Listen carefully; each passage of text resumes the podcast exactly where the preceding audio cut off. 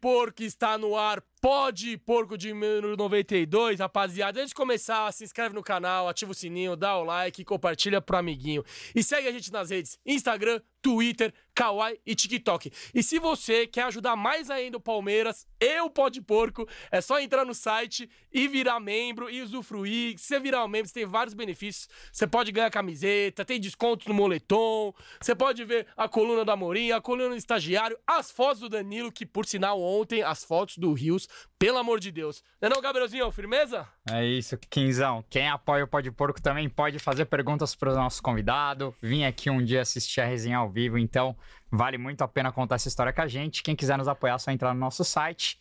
Tá aí, ó. E ir lá na, na aba Seja Membro. Outro recado importante: dá um salve para nossos amigos da Verde Branco Mania. Olha lá, fizeram a camisa aqui, ó. Pode Porco bateu ontem 100 mil, 100 mil seguidores lá no Instagram, então a gente agradece demais todo mundo por ter alcançado essa marca. Queremos bater 100 mil inscritos aqui, então se inscreve no canal aqui, por favor. É, mas vamos sortear essa aqui no nosso, no nosso Instagram, essa peita lindíssima do atual campeão brasileiro. Ó, tem petzinho de campeão. Lá na Verde Branco Mania você consegue personalizar a sua camisa com o número e o nome que você quiser. Então agradecer demais nossos parceiros da Verde Branco Mania. Rua Palestra Itália, 241 na frente do portão da, da sede social do Palmeiras ali. Quem escuta o Pode Porco é muito bem atendido lá no, na Verde Branco Mania. Então, recado dado. Apresentar nosso, nosso convidado de hoje, né, Kim? Um, hoje teremos uma aula aqui. É, ele é psicanalista, professor do Instituto de Psicologia da USP, é, palestrino de, de corpo, alma e coração. Não sei como tinha gente aí que não sabia que ele era palmeirense, mas ele vai nos contar e vai nos dividir muito aqui é, as histórias dele de, de palestra Itália. E também vamos falar muito sobre saúde mental, sobre psicologia no esporte aí, o que ele pensa sobre as aulas e as coletivas de Abel Ferreira. Mas enfim, agradecer demais a presença. Christian Dunker, monstro! Uma honra maior estar tá aqui entre porcos, em família, nesse momento glorioso de vocês, do time, da Aura Verde que tomou conta do país, né? Realmente é um prazer estar conversando com vocês aqui. Trabalho excelente vocês estão fazendo. A gente precisa cada vez mais pensar o, o futebol como, como um grande discurso, um ponto de encontro, uma aldeia, né? Para a gente estar junto. Boa, maravilha. O Gabriel já fez um, uma breve introdução, mas eu queria saber do professor, da boca do professor, quem é Christian Dunker? Não é Dunker, é, é Dunker. Dunker, ah, Porque é, desse, é, é, é, sobrenome alemão. Verdade. Desculpa, viu, professor? Eu, eu fiquei com um Dunker na cabeça, é Dunker. É, assim, uma autoapresentação, assim vocês me encabulam. Né? Não, eu posso dizer que eu sou realmente um palmeirense praticante, né, desde pequeno. Eu, uh, infelizmente, joguei pelo São Paulo, treinei no São Paulo, que quis fazer uma carreira como jogador profissional, jogar no gol. Eh, tive com, convite para jogar, jogar, treinar, né? No Juventus, na Portuguesa. Mas uh, no, na hora H, meu pai, que não era muito próximo, assim, não era muito ligado na, no acompanhamento da criatura, falou: não, isso aí você tem que estudar, para com essa pouca vergonha e tal. E isso ficou como um sonho, né, de, de juventude. E, e, e daí eu fui fazer psicologia, né? Fui fazer psicologia, depois fui estudar filosofia. E comecei a notar as afinidades da Sociedade Esportiva Palmeiras com o conceito de academia. Isso foi me levando mais e mais para me tornar um professor, né? Hoje dou aula lá no Instituto de Psicologia, dou aula de Lacan, dou aula de psicopatologia. E tem um canal de YouTube onde a gente eh, fala sobre, sobre psicologia, sobre filosofia, sobre eh, arte, sobre. Enfim, é um canal bastante vasto, né? E, e, fiz aí uma vida, né? Sou casado, tenho Ana Cristina, minha querida esposa, o Matias, que é professor de física, a Natália, que está fazendo relações internacionais, né? E, e, a minha vida, eu posso dizer assim, eu sou muito, muito grato, assim, a vida foi generosa comigo. Eu tive bons encontros eh, nos momentos difíceis e que eu passei. Eh, tive momentos assim de pobreza, de assim ter que eh, capinar a grama. Trabalhei no McDonald's, trabalhei em banca de jornal, onde ia revista Placar. É, gramei um bocado, mas acabou dando certo, né? Então hoje escrevo aí para vários jornais, eh, as pessoas eh, leem as coisas que escrevo, ganhei dois jabutis, eu acho que posso dizer que sou uma pessoa quase realizada, né? Falta aquele, aquele título cujo nome não deve ser pronunciado. Vai chegar, professor, vai chegar. Agora, deixa eu te perguntar. Você falou que seu sobrenome é. Sua origem É. da sua família é, é alemã, Alemã. né? Como que o Palmeiras chegou na, na sua vida? Foi, era, é, é o seu pai? Como que você virou palmeirense assim? Legal essa pergunta, porque muito pequeno eu fui morar em Porto Alegre, né? Então, o meu primeiro time era o Grêmio. Eu fui no, no Estádio Olímpico, minha primeira, minha primeira partida assim no estádio foi, foi lá. Eu, eu fui com dois anos e voltei com, com nove, né? E, e a gente vinha para São Paulo ah, nas férias e tal, então tinha aquele eh, aquela jogatina, né? Buraco que se reunia na praia e tal. E eu jamais esquecerei, assim, era uma toalha verde com o símbolo da Sociedade Esportiva Palmeiras. E eu devia ter o quê? Sete anos ou cinco anos, e eu olhava aquilo, aquilo, aquilo representava o lugar para onde voltar, entendeu? São Paulo, onde eu tinha nascido, né? Fui, fui muito cedo.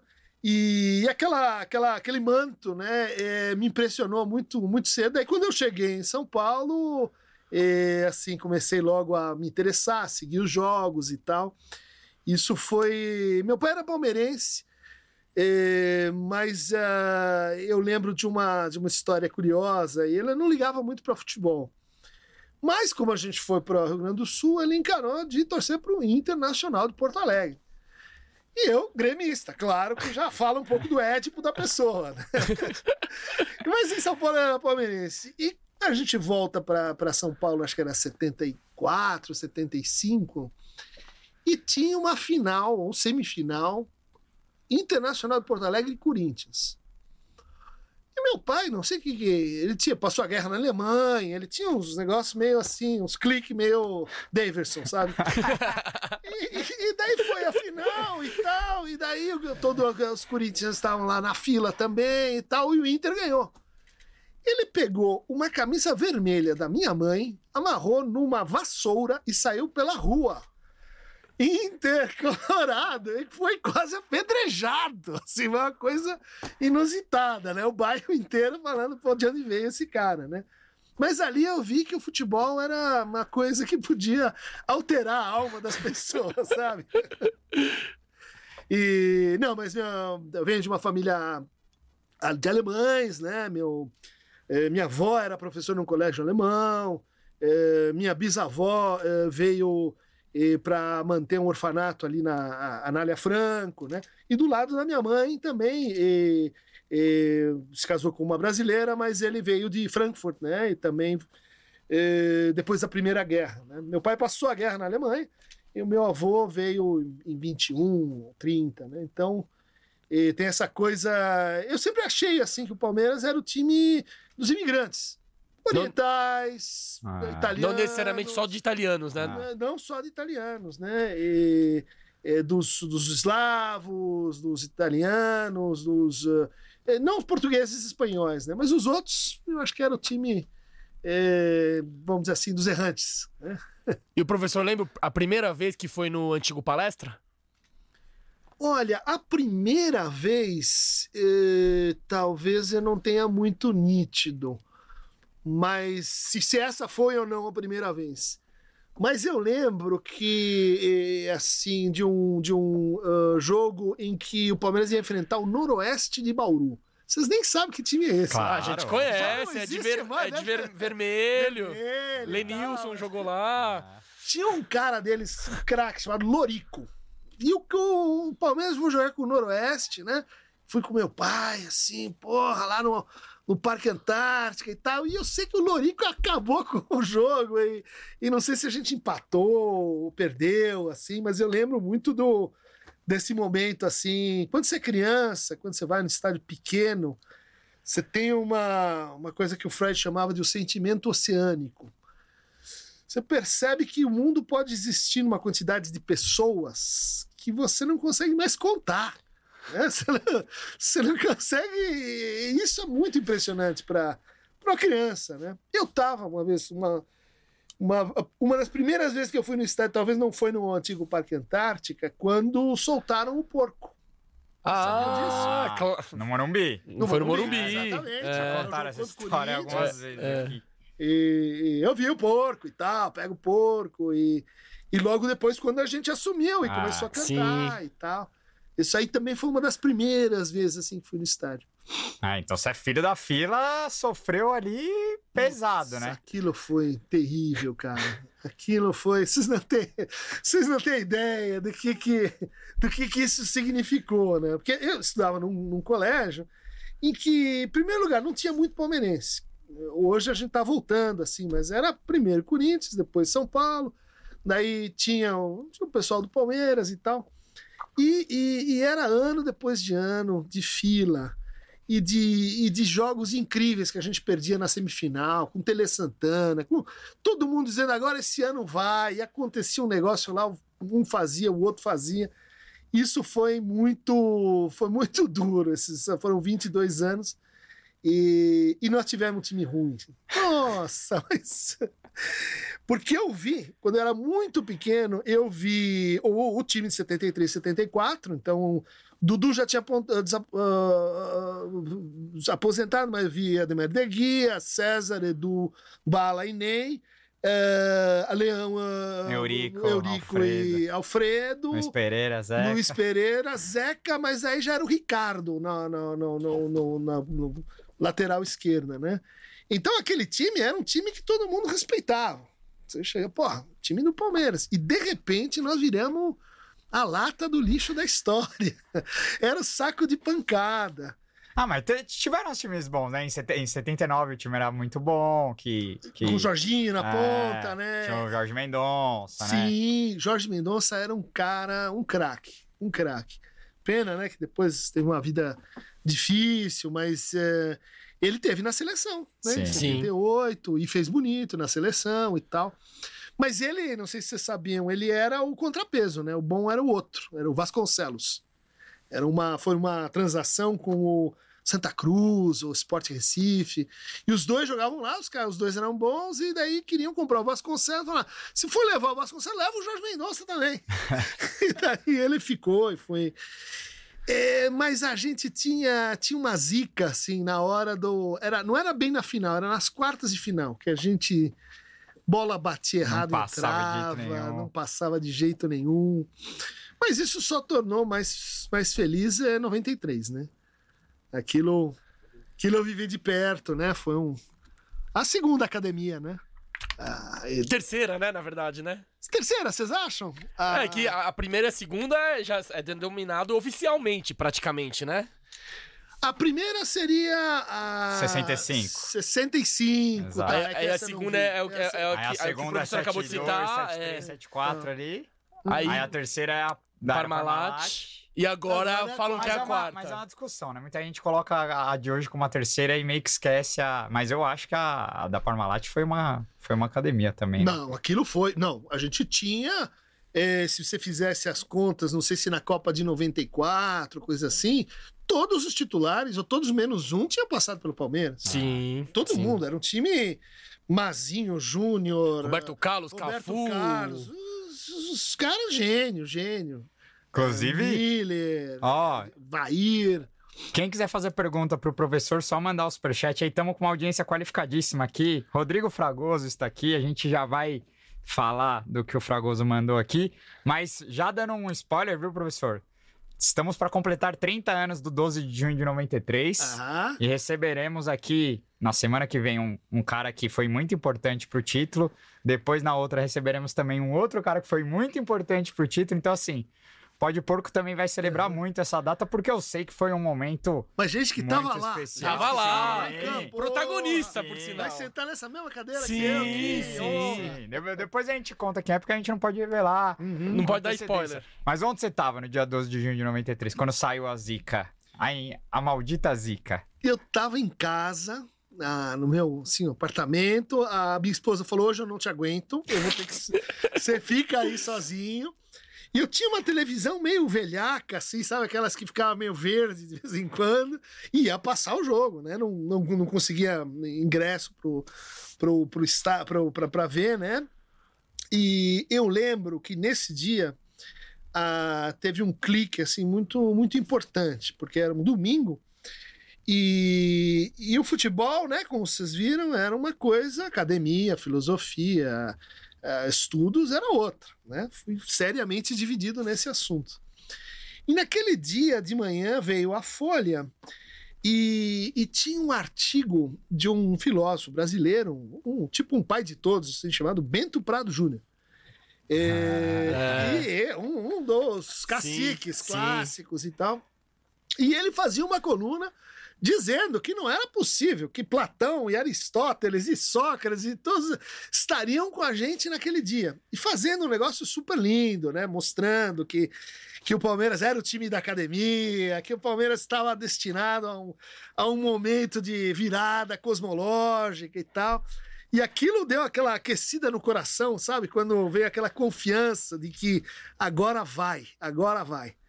E daí ah, eu lembro que eu chorei quando, puta, Ivair, o pênalti. Eu lembro que eu tenho uma, uma lembrança assim de gente entrando, ah, me arrastando para um lugar para o outro. Sabe quando a coisa fica meio assim nublada, sabe? De tantas, tantas emoções, né? Porque eh, a gente não acreditava. Você, você, você ah, ainda mais que perde o primeiro jogo com um time muito mais Não é possível que vai acontecer isso de novo. Né? Exatamente isso. A gente. E foi muito, foi muito emocionante mesmo. E eu acho que o fato de eu estar sozinho aumentou, sabe, a angústia, a, a experiência, assim, de, ah, e o regulamento, o regulamento era uma coisa uma bizarra, loucura, né? Ganha de 3 a 0 era aquilo, era uma não, Palmeiras loucura, ganha, né? Perde de 1 a 0 ganha de 3 a 0 e tem que jogar uma prorrogação terceira, ainda. É, pra ganhar ainda, Pra né? ganhar na prorrogação. É. Exato, Caralho. exato. Foi o jogo mais marcante pro professor da, da que o professor viu da, do Palmeiras? Ah, foi um dos mais marcantes. Foi o que mais comemorou? Comemorou mais do que o gol do Daverson, ou do Breno Lopes, ou que o Zapata quando ele perde o pênalti. É, eu acho que o momento mais marcante foi quando a gente ganhou a Libertadores. A primeira ou agora? A primeira, a tá. primeira, né? Foi mais marcante que de 93. Sim, por causa do pênalti do. do como chama o, o, o ponta direita colombiano lá? Zapata. O... Não, era outro, era o. Ah, baixinho, loirinho, que bateu o pênalti e fez o. Não foi o Zapata. O Zapata é... é o que erra e a gente é campeão. Então, mas antes dele, bate um cara que era. Não é Cortez que ele chama, era, era, um, era, um, era um ponta e não era um bom jogador assim. Todo mundo achava que ia, que ia dar zica e tal. E ele fez lá o gol e depois o outro perdeu, né? Mas eu lembro que nesse, nesse ano. Isso eu estava vendo pela televisão, mas na primeira partida, ou na partida anterior, Uh, eu fui no estádio, não sei se era River. Ah, era o River. A cena River. do River, que o Alex River. acaba com o jogo. Isso, eu tava lá. Aquele foi o jogo talvez mais emocionante de todos, porque eh, os, os caras jogavam a gente pra cima, uh, gente rolando, uh, garota assim, você pisando em cima, e todo mundo rindo pra caramba. Foi, foi porque naquela hora deu aquela sensação é, Be Bedóia estão que... falando aqui, mas não sei se é o Bedóia. O Bedóia acho que erra também. Bedóia é o que erra é. o quarto, que ele chuta na trave. Eu não sei se foi o Bedóia. Não, não. E, e, esse jogo foi um dos mais emocionantes. E por um motivo muito uh, estranho, é, a final da. Uh, que a gente perdeu o Mundial pro, pro Manchester. Pro, pro, pro Chelsea, Chelsea agora. Não, não, antes. Pro Manchester. Pro Manchester. Em 99. Então, ah. por quê? O que aconteceu? Eu, em 99, eh, fui passar uma temporada fora na Inglaterra. Em Manchester. Nossa! Foi estudar lá? Meu, foi estudar lá. Não acredito. Pós-doutorado. O doutor, vai, o doutor, o professor vai falar que viu a final do Mundial em Manchester. Cara. Não, não. acredito. não, não, não, foi, não foi exatamente assim. Era um negócio a final era assim, terminava às seis da tarde e o meu voo era às oito. É, não, era de manhã. Era de manhã, terminava, sei lá, 11 horas e meu voo era duas da tarde. Então eu ia ver o final e ia para lá, né? Daí, putz, perdemos a final, né? O Marcão tomou aquele gol e tal. Embarquei, cheguei lá. O meu orientador falou: Cris, a gente arrumou um lugar para você ficar. É na casa de um outro professor que dá dava aula em Sheffield e tal, e daí você vai ficar na, no quarto do, do filho dele, né? Então você pode ficar lá no quarto. Daí eu abro o quarto, o filho da mãe tinha Manchester pelo quarto inteiro. Era tudo vermelho, cara. Era, ele era fanático, torcedor da porra do, do time. E eu tive que dormir aquela noite. Nossa, que tor... não, Numa, tortura, numa hein? câmara de tortura, assim. E, e fora que tá, a cidade toda tava, com- enfim, comemorando e tal. Então foi um jogo meio. O pro- professor dormiu Estranho, vendo né? o pôster do Beckham, assim, ó. Isso, isso. Esses aí estão pagando os pecados pelo que fizeram com nós Tinha também, meu. Então, e vão ter que ver o e vão ter que ver o lado azul da cidade agora campeão da Europa, porque eles estão pagando todos os pecados. E eu, eu Sim. tenho uma raiva do Manchester também, É. velho. Nossa. Não, não sou eu, né? Antero Greco é um que detesto. Toda vez que o Manchester se fode, ele, ele twitta lá. É. Nossa, como é bom ver esse time se ferrar. É, são jogos que marcam, né, É. cara? Pô, é, eu era criança, eu tinha nove anos. A gente, tipo, eu não le- eu lembro que foi de manhã também, mas não tenho tanta lembrança. Minha mãe assim. deixou eu não ir pra escola pra ver o Mas, jogo. porra. Era deve de manhã, sido- né? Que era o fuso horário, 12 horas, né? O Isso, Japão são é. 12 horas na Ah, frente. Era no 9, 8 horas da manhã. É, eu lembro aqui. que esse dia minha, minha mãe deixou eu não ir pro... Não, e a gente jogou melhor. Sim. Jogamos melhor. Não, Teve um pênalti em cima do Alex que o juiz não, Não deu. deu, exatamente. É, e foi porque nessa época o time europeu com o time sul-americano era pau a pau. É. Não, é, não tinha a discrepância que tem hoje, porque os jogadores brasileiros eles iam mais tarde pra lá. Hoje o moleque desponta da base e já tá lá na Europa, né? Não, e um monte de time ganhou na baciada lá, o gol do Gabiru, Inter. Ah, sim, São não. Paulo aí já é década. Mineiro, 2000 puta. já é só dava os caras, mas 90 o São Paulo ganhou duas vezes jogando bem. O, o Não. próprio Vasco jogou de igual pra igual Ah. com o Real Madrid em 98. Sim. Se for Não, década no de ano, 80, no ano então. seguinte, o Boca ganha do Real Madrid, né? É, o gol do é, Palermo. é. Tá o golaço do Palermo. Sim, sim, sim. É que aí rola toda a polêmica porque teve o Mundial de 2000 aqui no Brasil também. Aí eles. Não, aquilo não foi o Mundial. Exato. Eu É, tava é. lá. Aí- aí rola a é um discussão. quadrangular. Era eles campeonato de verão, né? É, vai, Mas o e Boca aquilo- ganhou do Real Madrid em Sim, 2000, sim. com o Riquelme acabando Uhum. com o jogo. Que o Riquelme jogava. jogo. Agora, professor, quero te perguntar uma coisa. Você nunca se interessou pelo, pela psicologia ou psicanálise no esporte? É, ou. Porque eu, eu- Aham. pelo que eu acompanho do seu trabalho, você. E, e é, e é sempre aquilo, né? O futebol é a, a coisa menos. É, a- como que é? Menos importante É. que a galera leva mais É importância. a menos né? importante das mais importantes da Sim. vida, né? E você, claro, fala de coisas que são muito mais importantes pro cotidiano, né? Uhum. Mas o futebol também tem um. Não, Não, só o futebol, mas o importante. esporte como um todo, né? Não, eu acho isso pouco estudado mesmo, né? Tem, tem os trabalhos do Wisnik, tem os textos do ah, Nelson Rodrigues, né? Mas para o lugar social que o futebol tem no Brasil, que é uma, que ele é uma linguagem, uma linguagem que corta a raça, corta a etnia, eh, corta a classe. Eh, o futebol é um assunto que as pessoas podem conversar. Agora, com as mulheres chegando mais ainda, eh, você está rompendo essa barreira. Né? Então, ele, ele fala muito do que, que é o Brasil. Né? ele, ele consegue colocar junto pessoas e, e histórias de vida e maneiras de você lembrar o que, que é o que, que é uma família, o que, que são os momentos bons e ruins, ah, as tensões, as crises, né? E a gente, eu acho que assim menospreza um pouco, acha que é um, é um assunto para pessoa que, que, enfim, é uma, um lazer só, né? Eh, eu acho que precisamos, precisamos estudar mais o futebol e, e- e- e, de fato a psicologia para valer assim dentro do vestiário ela começou muito recente no Brasil Ah. e ainda enfrenta muita resistência né? E os nossos técnicos, o Filipão, é, eu sou psicólogo aqui, pô. É. Eu, eu gostava do Filipão, mas é, é, faz diferença, né? A gente tem é, bons exemplos, né? A Kátia, é, o, o psicólogo do Botafogo, o Zé, que foi do Botafogo, é um, um cara muito, muito interessante. Mas é uma, uma atividade, assim, para muito. São, são poucas pessoas Né? Tem uma. é, dá pra você se especializar em psicologia do esporte? Tem essa Dá. vertente? Tem essa vertente, né? Ela, ela é relativamente recente, não sei, chutaria que ela tem, sei lá, 20 anos, no, ou na, na organização assim mais acadêmica, né? É, e, e ainda enfrenta muitas dificuldades, né? Para você ter o seu trabalho reconhecido, porque é, às vezes faz parte da comissão técnica, mas às vezes tem que vir de fora. Sim. Né? Ah, Ou seja, o técnico tem que, tem que bater um pouco o pé e tal. E tem muito receio também de que eh, você vai conversar com, com o time, conversar com as pessoas. Nem sempre isso em alta performance, né? Você nem sempre tem o- o- o- a certeza de que isso vai ajudar o jogo, né? Porque às vezes você escuta uma pessoa e ela leva a coisa para um lado, para o outro, ela passa por um momento ali de, de transformação e que ela não vai jogar bem no próximo jogo. Talvez ela jogue bem no próximo campeonato, né? Mas vida de jogador, isso eu vi, e- porque assim, deu uma olhadinha, né, no que que é, o que que é a vida um jogador de futebol, que é muito imponderável, é muito...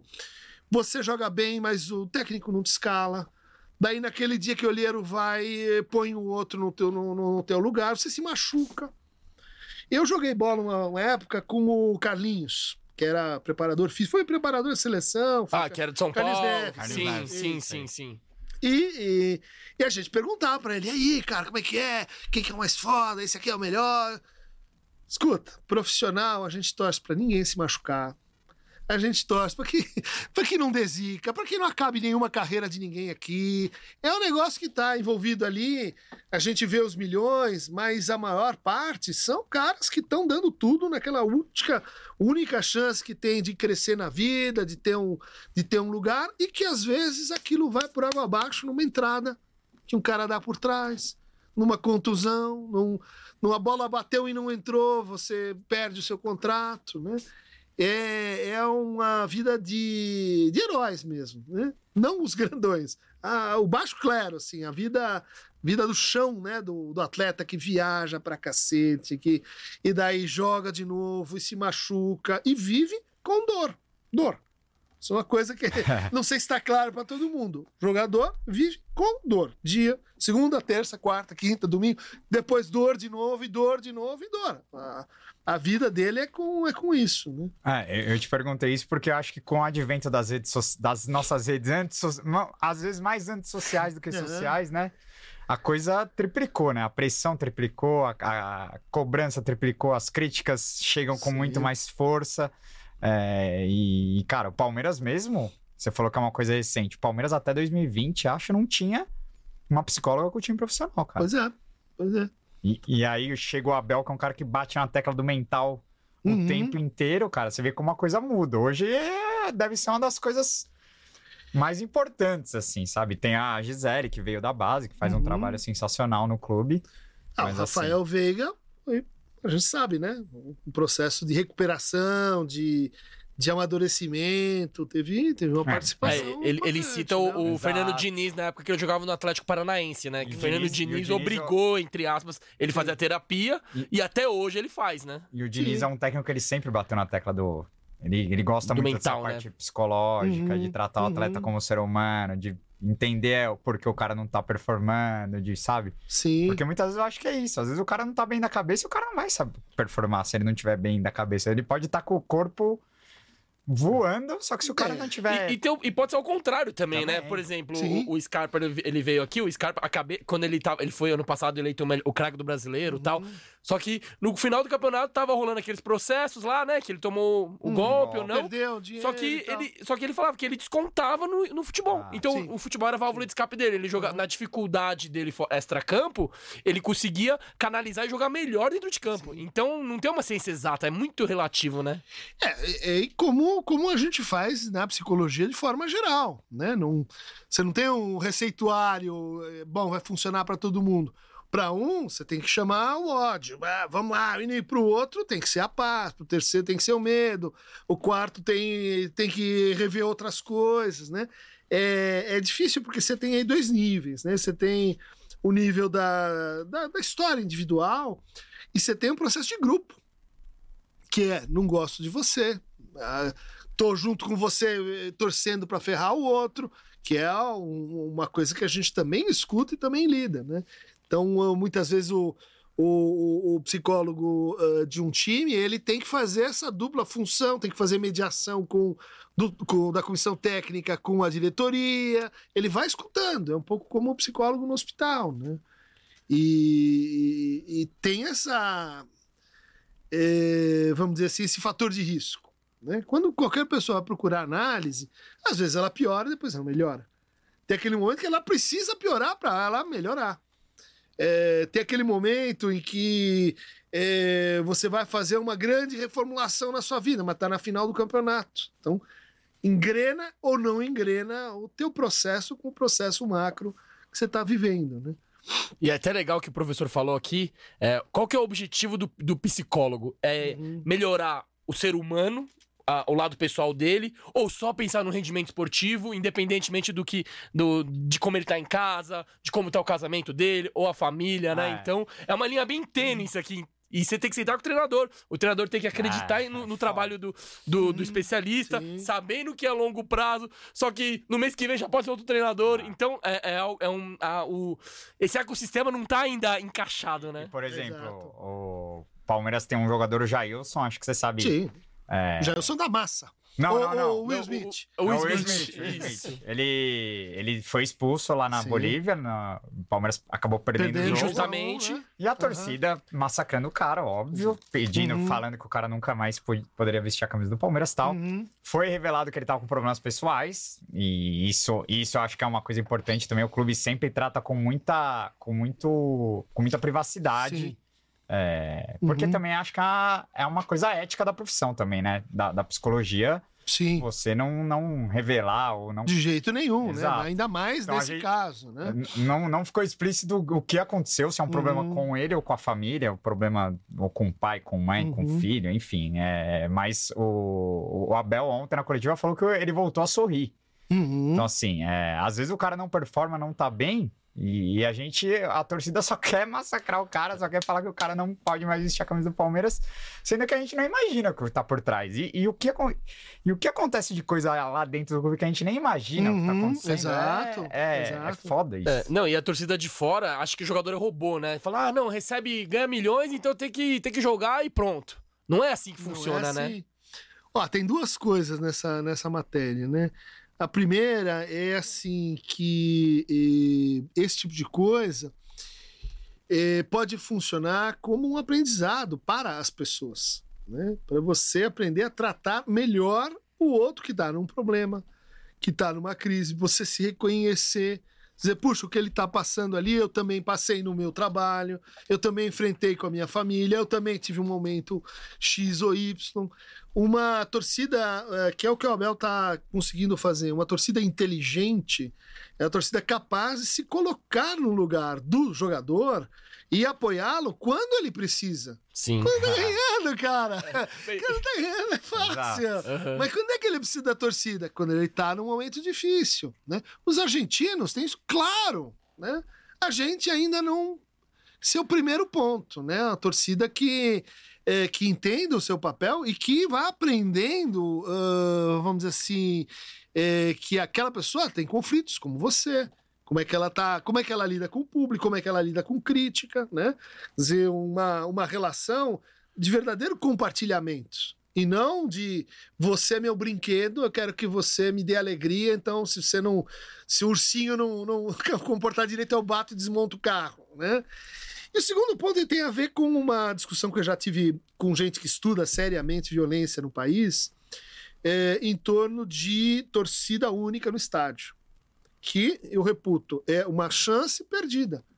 Porque o que, que você tem que fazer no estádio? Ensinar as pessoas como você lida com outro que não é como você, que não pensa como você.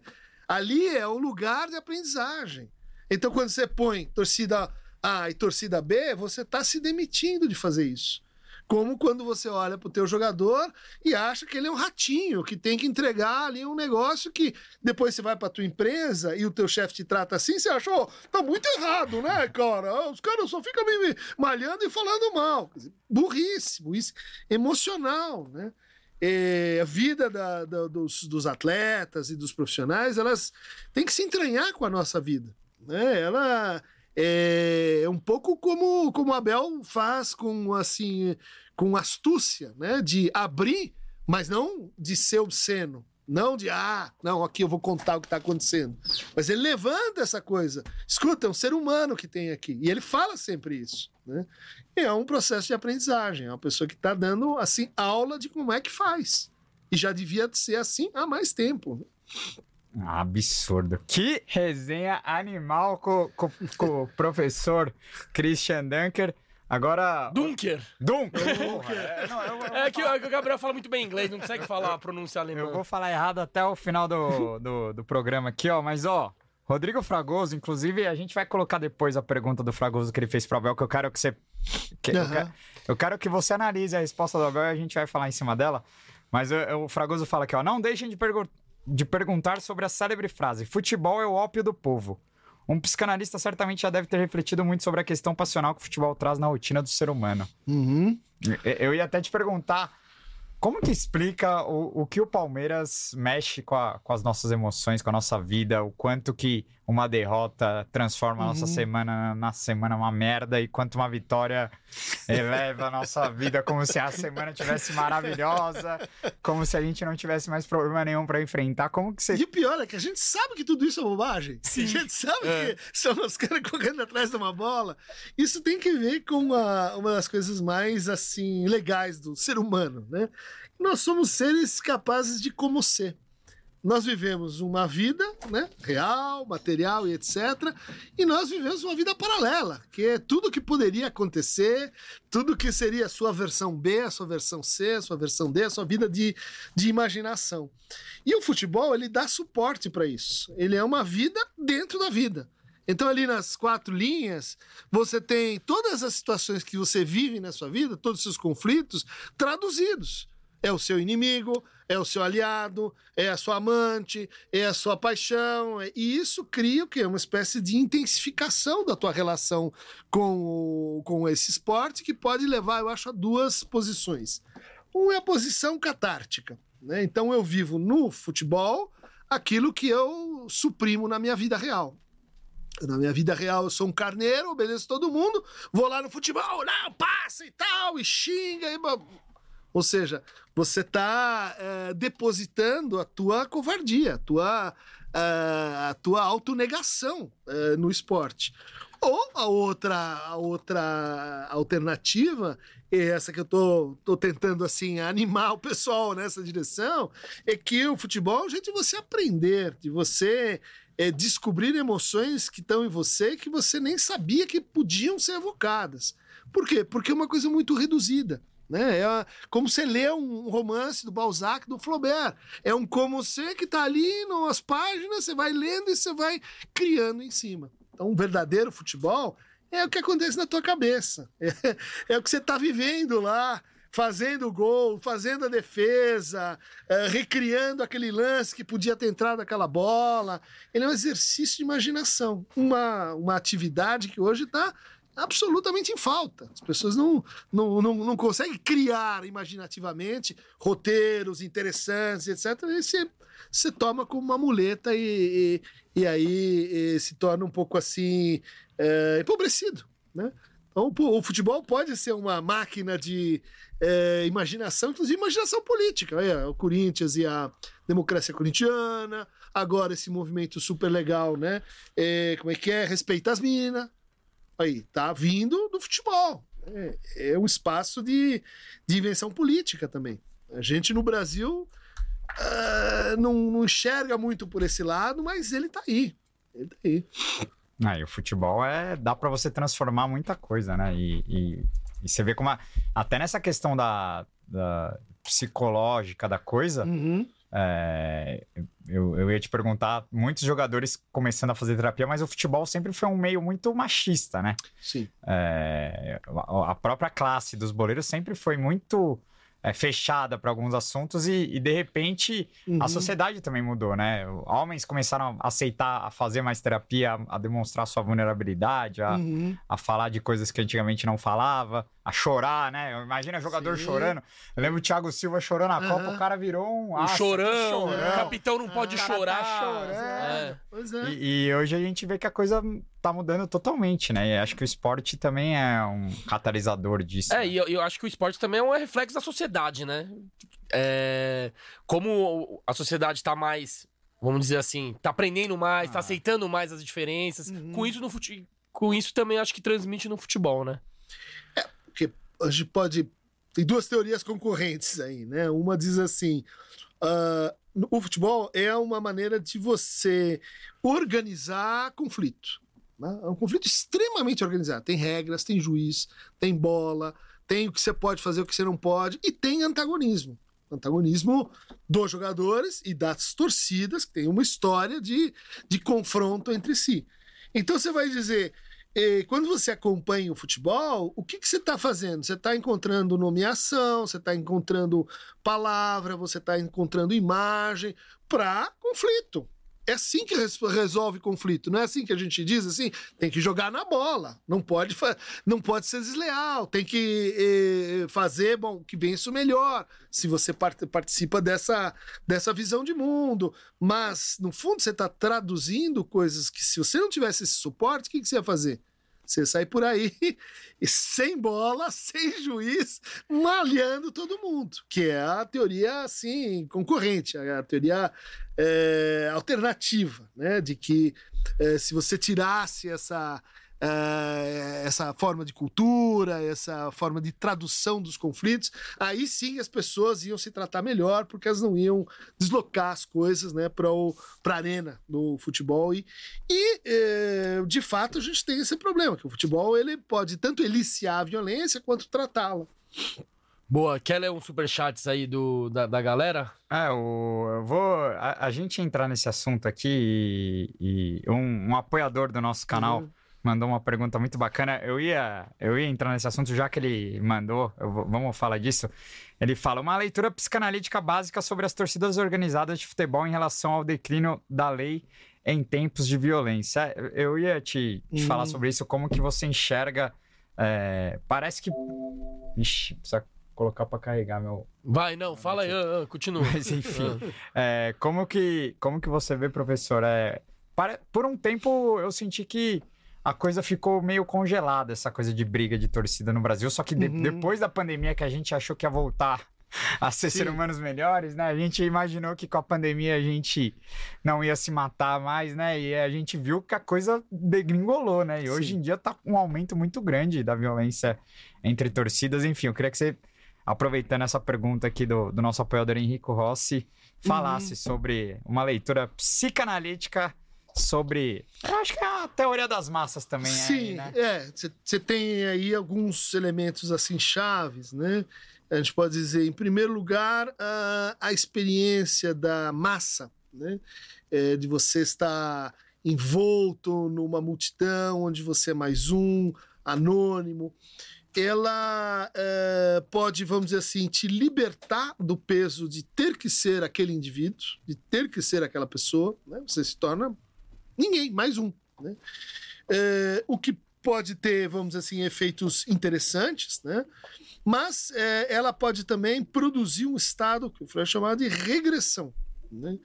Então, ah, na massa, como ninguém é responsável, os meus minhas pulsões mais básicas, né? as coisas que eu jamais faria se eu tivesse nesse funcionamento em massa, quando eu entro naquele estado, eu me autorizo a fazer. Né? Então, a ser muito mais agressivo, a ser violento, a xingar, a fazer coisas que, eh, vamos dizer assim, em estado de grupo, em estado de indivíduo, você não faz. Você só faz tomado por essa, por essa sensação, né? E por esse. Talvez por, por ter essa impunidade. Então, exatamente. Você começa a transferir a, a responsabilidade dos teus atos para uma espécie de coletivo. Né? E nessa demissão subjetiva, ah, costumam emergir o quê? Lideranças que levam para o pior. Vamos atacar o outro time, vamos brigar com aquele um, vamos, enfim, pôr para fora e traduzir aquele ódio num, num, uh, numa, numa violência gratuita, errática, que ninguém, quem está de fora, diz, mas por que, que estão fazendo isso? Né? Isso é uma patologia das massas. Né? Isso, isso se estudou muito uh, no contexto do exército, porque uh, o exército é uma massa parecida né? E hierarquizada para você justamente é, atacar o inimigo. Então, uh, esses caras eles tinham dois problemas. Um problema é assim: é, você não pode perder a liderança, porque se você perder a liderança, se o pânico. E a gente já viu isso. Hooligans, uh, quando, quando você tem aquelas uh, brigas generalizadas e que, e que no fundo, indicam uma perturbação da tua relação de autoridade. Né? Por quê? Porque você está se demitindo de ser responsável por si, transferindo isso para uma ideia, para um líder, para um sargento, para um, uh, um general. Se aquele general sofre um problema, você se desorganiza. Né? O segundo problema é que nesse estado assim de, é, de funcionamento de massa, é, você cria uma espécie de irmandade com o outro, que é a que a gente tem aqui. Aqui, ó, palmeirense, estamos todos uhum. juntos, né? Que apaga as nossas diferenças. E daí você, vamos dizer assim, é levado a uma espécie de paixão cega, uma paixão que não vê diferenças, né? Uma paixão que, que começa quando, quando você sai com aquela garota e, e ela é incrível, só que no dia seguinte, mais ou menos, você começa a chegar perto e começa a ver que existem diferenças que trazem para a realidade, né? Agora, então, pensando como um especialista da psicanálise, qual que é a solução para diminuir essa violência? Então, acho que a gente tem que ter educação nos estádios, né? mas educação mesmo. Né? Chamar as lideranças. Eu assistia jogo com a mancha no Pacaembu e um monte de gente tava virado, nem via o jogo. Tava só na coordenação do vai para lá, vem para cá ou fazendo outras coisas, né? Esses, essas lideranças, elas precisam de formação. Elas precisam de educação para cidadania, para direitos humanos, para ali no estádio, no calor da diferença, no, no momento que você quer é, destruir o outro que não torce para o teu time, você vai aprender em ato como é que é respeitar a mina, respeitar o outro que não pensa como você. Ali é a aula de democracia de fato. Né? Não é, ó, aqui, democracia é o seguinte, acontece lá nas instituições, é ali, naquele lugar. Mas para isso a gente precisaria de um outro papel aí das torcidas organizadas e de uma política de educação contra a violência dentro dos estádios. Torcida mista, torcida conjunta, troca de estádios, para a gente fazer isso que o, a gente estava conversando antes, né? essa simbolização dos conflitos, né? esse, esse como ser, essa linguagem que é, faz a gente prescindir da violência real. É que, toda vez que alguém de organizado assim na entrevista, a gente recebeu o Jorge aqui, presidente uhum. da Mancha também. Sempre eles falam que a, a violência da organizada é um reflexo da violência na sociedade, né? Então a, a sociedade é violenta e por isso as torcidas também são, são violentas, né? Não, não. É, você não marca, sei lá, briga na estação Tatuapé, porque isso é reflexo da, da, da violência da sociedade. É uma briga muito específica essa. É um, é, um, é um processo que tem que ver com a nossa história, tem que ver com a história dos times, né? E que pode, eh, vamos dizer assim, em parte uh, pegar carona nos processos e conflitos que estão acontecendo, mas aquilo não é só um reflexo passivo. Né? Ali, quando tem um, um, um, Sócrates falando, quando tem um Evair falando, quando tem um Edmundo falando, isso transforma a violência dentro e fora do estádio. Mas vai precisar ver ali o que, que é aquela pessoa, aquele jogador, aquele técnico tá efetivamente falando. A gente não é só o reprodutor, entendeu? A gente é criador mesmo de, de práticas e de enfrentamentos das nossas questões. Absurdo. Luizão, se tiver pergunta aí da galera, você me manda, tá? Se tiver superchat, mandem suas perguntas aqui pro, pro Cris, porque a resenha tá animal. Agora, saindo um pouco desse assunto é, da- das massas, né? Eu queria voltar a um assunto que eu acho muito legal. A gente tá vivendo um período, professor, você tava falando aí do, do período da fila, né? Em que o Palmeiras carregava uma grande pressão por, por títulos, né? Por voltar a ganhar. É, e a gente sempre acha que, porra, agora que o Palmeiras tá ganhando tudo, a coisa vai ficar mais calma, né? E, e parece que cada vez a pressão pra se manter no topo, pra continuar ganhando, aumenta cada vez mais, né? Eu queria que você falasse como que essa pressão e essa competitividade e, Uhum. e essa coisa do Abel conseguir manter os caras ano após ano, não deixar Sim. desfocar, né? Como, como que. Como que a, Uhum. a psicanálise explica o, o ser humano conseguir ano após ano se manter focado numa, Motivado. numa competitividade Uhum. tão alta como é essa do futebol, né? É muito difícil. É muito mais difícil você se manter em primeiro do que você chegar a primeiro. Né? É, isso a gente vê um correlato na vida acadêmica. É muito mais difícil você acertar um segundo livro legal do que fazer um na vida. Né? Você tem várias chances, mas você acerta um menos pior, que vai bem e tal. Mas ah, o que acontece depois que você chega num certo nível? Você só pode perder. Né? Já atendi juiz de futebol e jogador. E uma coisa que eu achava muito curiosa é que eles não têm essa relação, pelo menos, enfim, eh, esse relato, esse retrato, né? Sim. Eles não têm essa relação que a gente tem, assim, de, porra, vou ganhar, vitória. Quando eles ganham o campeonato, eles ficam aliviados. Por quê? Porque ninguém vai te encher o saco. Ah, Porque ninguém vai falar que você não fez.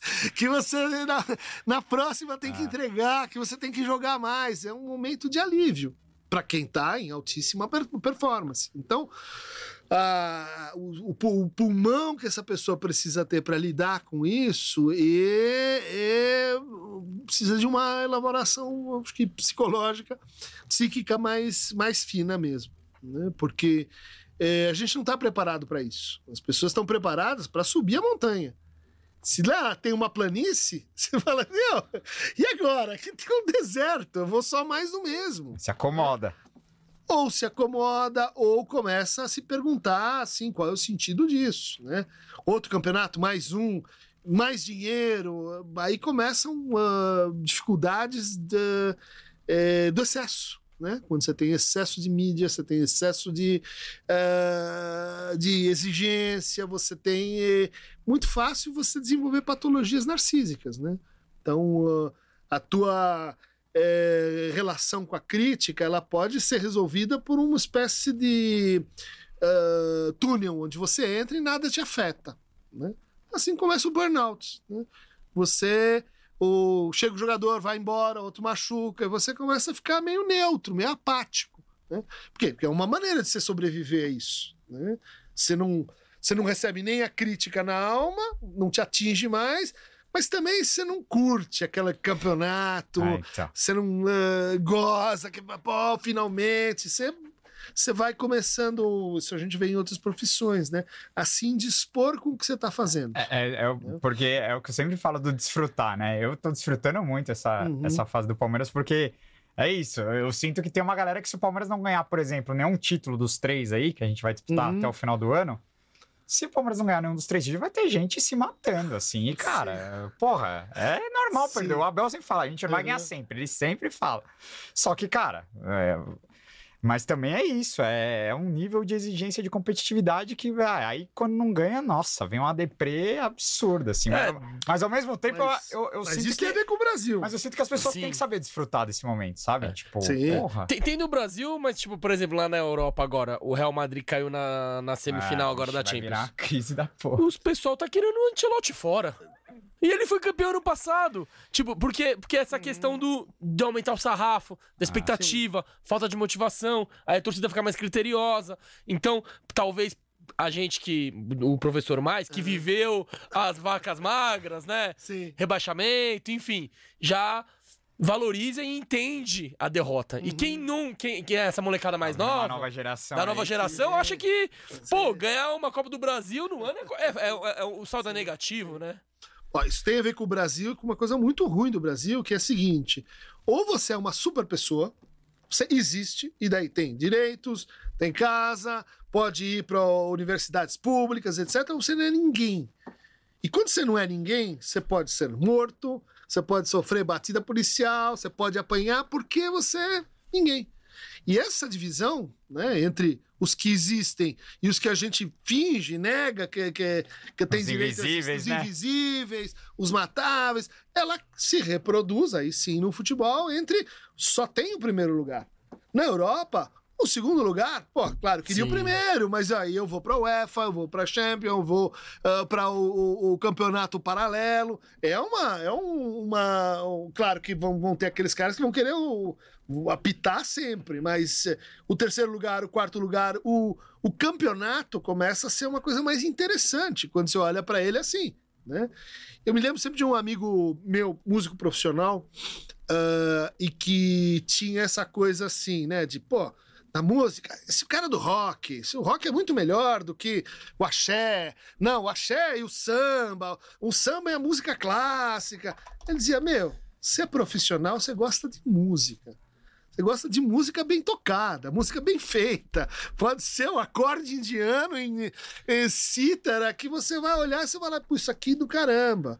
Então, o aprimoramento da relação com o, com o esporte enquanto, enquanto experiência estética é quando você combina isso, você combina o, o desejo de ganhar com a experiência filosófica, experiência de vida, experiência eh, que tem que envolver as paixões tristes, tem que saber ficar triste, chorar como eu chorei na Rua da Amargura. Quer dizer, essa é a verdadeira paixão. O cara que só sabe ficar alegre é um idiota. É aquele é subornado pelas suas paixões ah, alegríficas. Isso, isso não é torcedor que se apresente, né?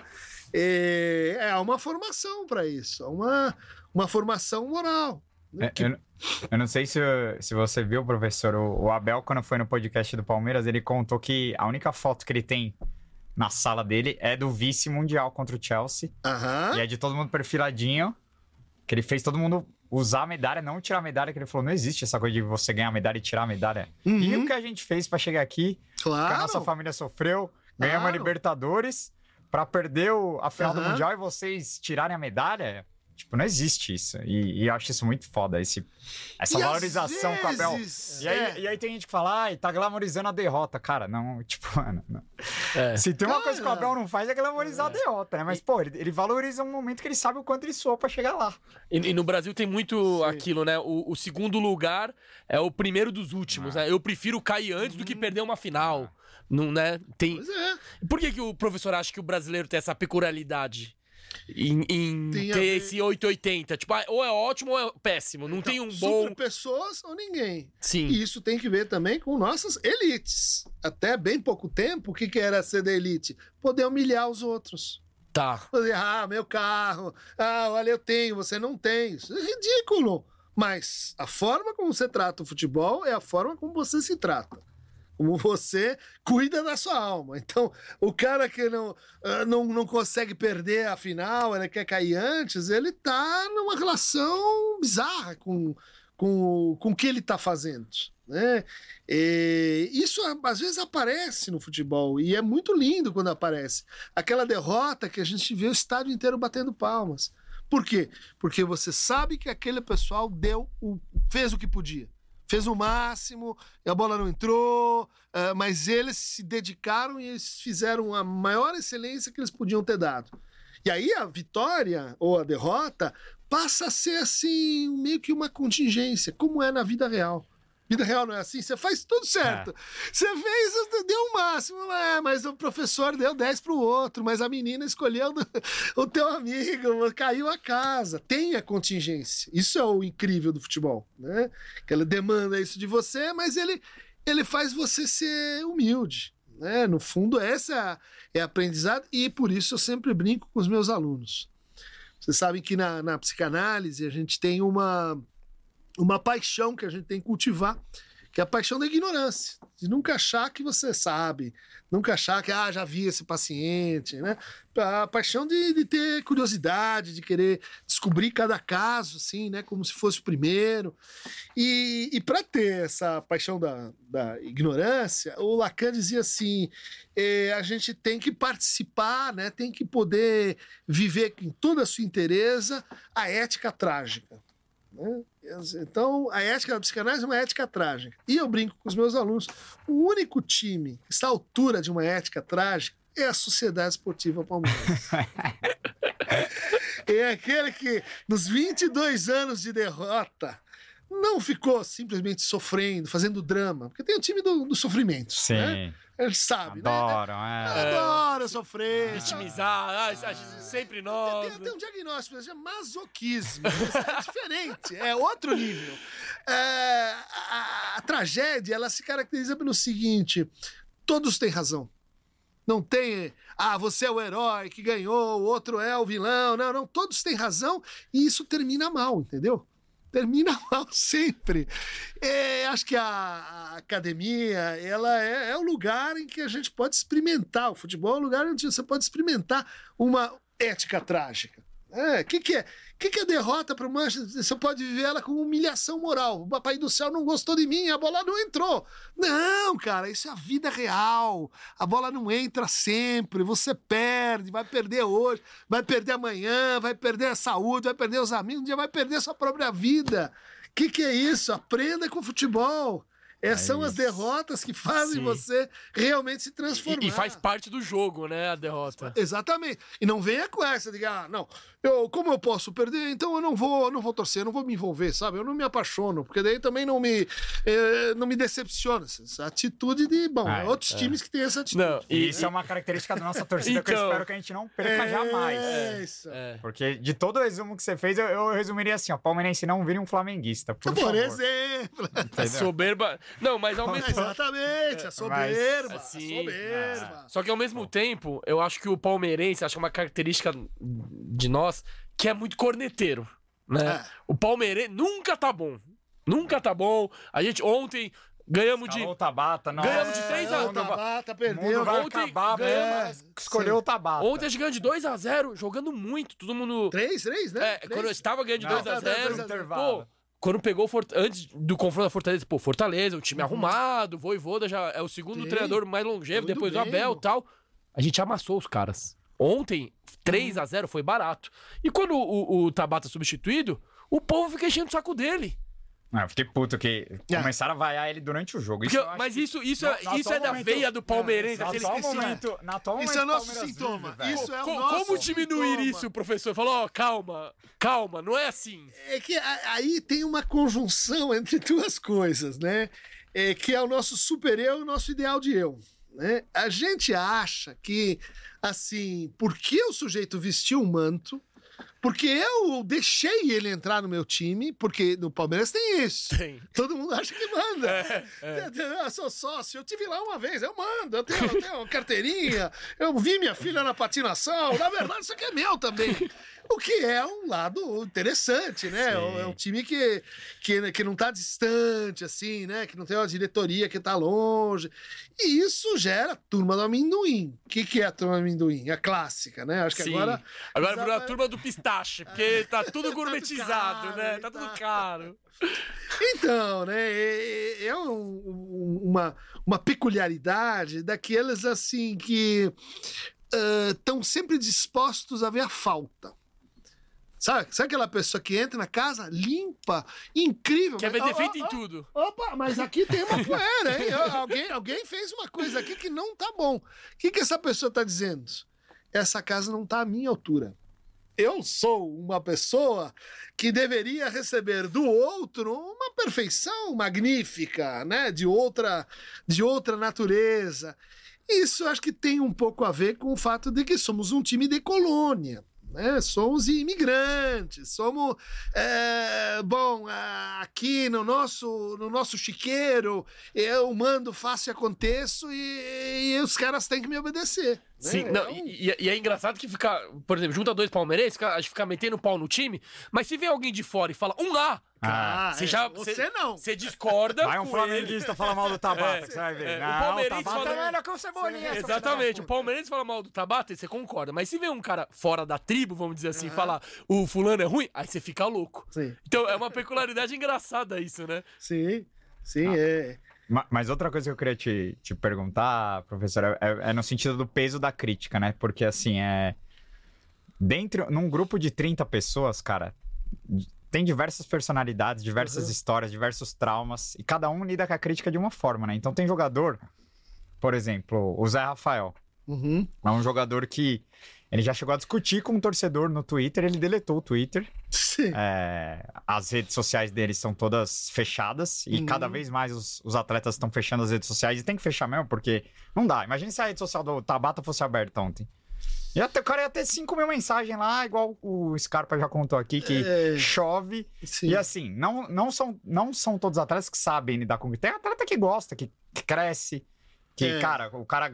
Se motiva, né? o cara se motiva com Aham. aquilo. Tem atleta que, cara, o cara desaba. Então, assim, é, e, e- e- e dando Uhum. um relato pessoal meu, eu sou o cara que tem mil. Por exemplo, a gente vai gravar com você aqui. Vai ter mil comentários. Caralho, que entrevista foda. Vai, ter dois falando que merda. de- Eu vou ficar puto. Não, é, você sabe que eu tenho um monte de vão- haters. Eles vão vir, hein? Eles vão vir. Não, mas, mas e- e- isso é foda. Uhum. Tipo, eu, eu também eu lido mal com crítica. Apesar de já ter apanhado pra cacete nessa Uhum. era de rede social e ter aprendido bastante, eu ainda preciso evoluir muito ainda, pra não ligar mesmo completamente. Mas enfim, queria que você falasse sobre o peso da crítica e como Uhum. que ela é diferente pra Cada pessoa. Olha, indivíduos. é. Você Ah. sabe que eu tô lá em, eh, na, na comissão do, do Ministério da- dos Direitos Humanos estudando o discurso de ódio, né? Com Silvio Almeida e tal, pra gente produzir uma política de, de Estado, né? Em relação ao que tá acontecendo, né? Então, essa atitude me parece, eu compreendo, né? Sair das redes sociais e tal, mas ah, eu não entendo, né? Porque, no fundo, é, boa parte da, da crítica maledicente ela acontece com um cara que tá naquele estado que a gente chamou de tomado em funcionamento de massa. Como é que ele faz para fazer isso com um Twitter? Põe um nome falso. Ele não põe o nominho dele. Ele põe o nome É. Kibe Cru Companhia Ah. Limitada. E a partir do me demitir, eu me torno responsável com o que eu falo. Eu falo com essa pessoa como se ela fosse uma coisa, como se fosse uma, uma máquina que não tá, que não tá me, me servindo, né? Bom, isso fala de como essa pessoa se trata também, né? Mas, voltando ao caso, né? Nessa hora, a gente ainda não aprendeu que tem que enfrentar os haters. Tem que enfrentar. Vamos apoiar o cara e vamos ah, regular o- essa expressão de ódio. É, mas a gente não faz. Por quê? Porque a gente sabe como funciona o bullying. O bullying. né? Ele tá batendo, putz, se eu for pra cima, se eu disser isso tá errado, ele vai, ele vai vir em cima de mim. Então, eu, É, e eu- ninguém gosta de ficar apanhando também, né? não, mas é que a gente se acovarda muito fácil. Ah, né? A gente vê essa. Esses dois críticos falando um monte de coisa errada e você obsequiosamente fala: Eu não vou falar, bicho, não fala assim. Sim. é, quero ver seu nome, cara, você fala assim com a sua esposa, cadê o colégio onde você estudou, quero saber a empresa onde você trabalha. Você tá falando um negócio que você é um covarde do caramba, entendeu? Não, a gente tem aquele. Eu não vou entrar nessa parada, não sei quem que é. Isso tem que mudar. Isso, regulação de redes, etc., passa também por a gente. Então, se o professor fosse psicólogo do Palmeiras, por exemplo, pro Zé Rafael falaria: não fecha o rede social. Abre e.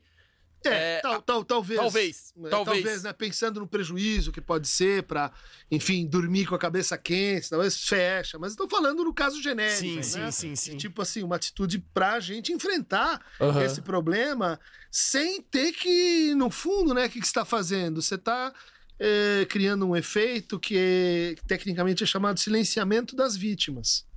Você está deixando o Zé Rafael silenciado. Eu não queria que isso acontecesse. Eu queria ver ele falando. Mas é o mesmo efeito que a gente tem quando começa essa tipo de, de agressividade exibicionista, que aquele que apanha, apanha, e os outros vão ficando quietinhos. Isso Mas- é um convite para quê? Daqui a pouco eu tô lá de novo, entrando na massa, me demitindo da minha responsabilidade e virando um demente. Mas, mas é que, assim, a, a pessoa que é a pública, ela só tem a perder. Porque uma vez o, o Zé Rafael respondeu e foi genial. Aham. Até viralizou. O cara chamou ele de ruim, ele falou: ruim é a camisinha que teu pai usou. Eu achei genial.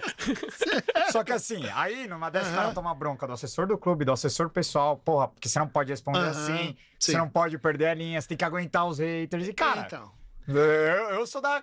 Se, se você tá xingando o cara na internet, você, você tá ali pra tomar, pra tomar de volta. Eu faço também. assim, eu faço assim Entendeu? também. é, Só que é isso, o cara, que, o cara que, que é o público, ele só tem a perder, porque se ele responde, ele tá errado. Se Sim, ele fica quieto, sim. ele tá errado. Se ele, se ele tranca os comentários, ele tá errado. Tudo ele tá errado. Mas isso E aí ele é tem o- um efeito tipo- também que às vezes quando você responde, sua turma pode cair de pau no cara infeliz e detonar com ele seriamente. É, então é também. como se você tivesse uma arma na Exato, mão que se apontar pro Exato. cara, você pode criar consequências que você não queria. No fundo, você só queria que ela revisse o que Responder, ele é. falou, responder e etc. Mas esse é o ponto principal. A conversa tem que ser mais longa. Não pode ser um tiroteio de eu te xingo, você me xinga. Vem aqui, vem, vamos conhecer o Parque Antártico, o, o Allianz Parque. Vem aqui falar pra mim por que, que eu sou ruim. Vamos fazer uma mesa redonda, futebol debate? Então, hoje, ouvindo o nosso amigo que falou que o Zé Rafael é ruim. Isso não existe, cara. É. A Ah, gente tem não. claro que aquilo vai ser um, um tiroteio que não vai virar uma conversa, que não vai virar um diálogo, né? É, talvez o Zé Rafael não, não, não, não deva fazer isso, mas a gente pode fazer isso no lugar dele. Ixi. Cara, você vem aqui no Pode cara. Porco. Quero ver você aqui, ô É, corajoso. Vem então. aqui no Pode Porco. Vem, Professor, senta e, aqui. e o pior é que a maioria na internet é, é de um jeito e no cara a cara é de outro. Isso. Porque foi o que o professor falou. No perfil do Twitter tá lá. é, Marcos 12, Aham. não sei, o- e é um moleque de 10 anos, 12 anos. Pois é. Entendeu? Mas que É. também precisa de educação digital. Com certeza. Também precisa de educação Sim. ah, cidadã, vamos dizer assim. Sim. Eu vou ler aqui, ó. Pra alegria do- dos nossos inscritos, eu vou ler um superchat aqui, ó. O Ju tá lá, mandou aqui. Professor, você acredita no BrainNet?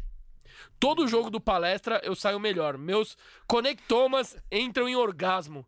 Um collective joy. Ser palmeirense. Hoje é estar em outro patamar, outra dimensão. Que superchat foi escolher pra ler? O mais difícil possível.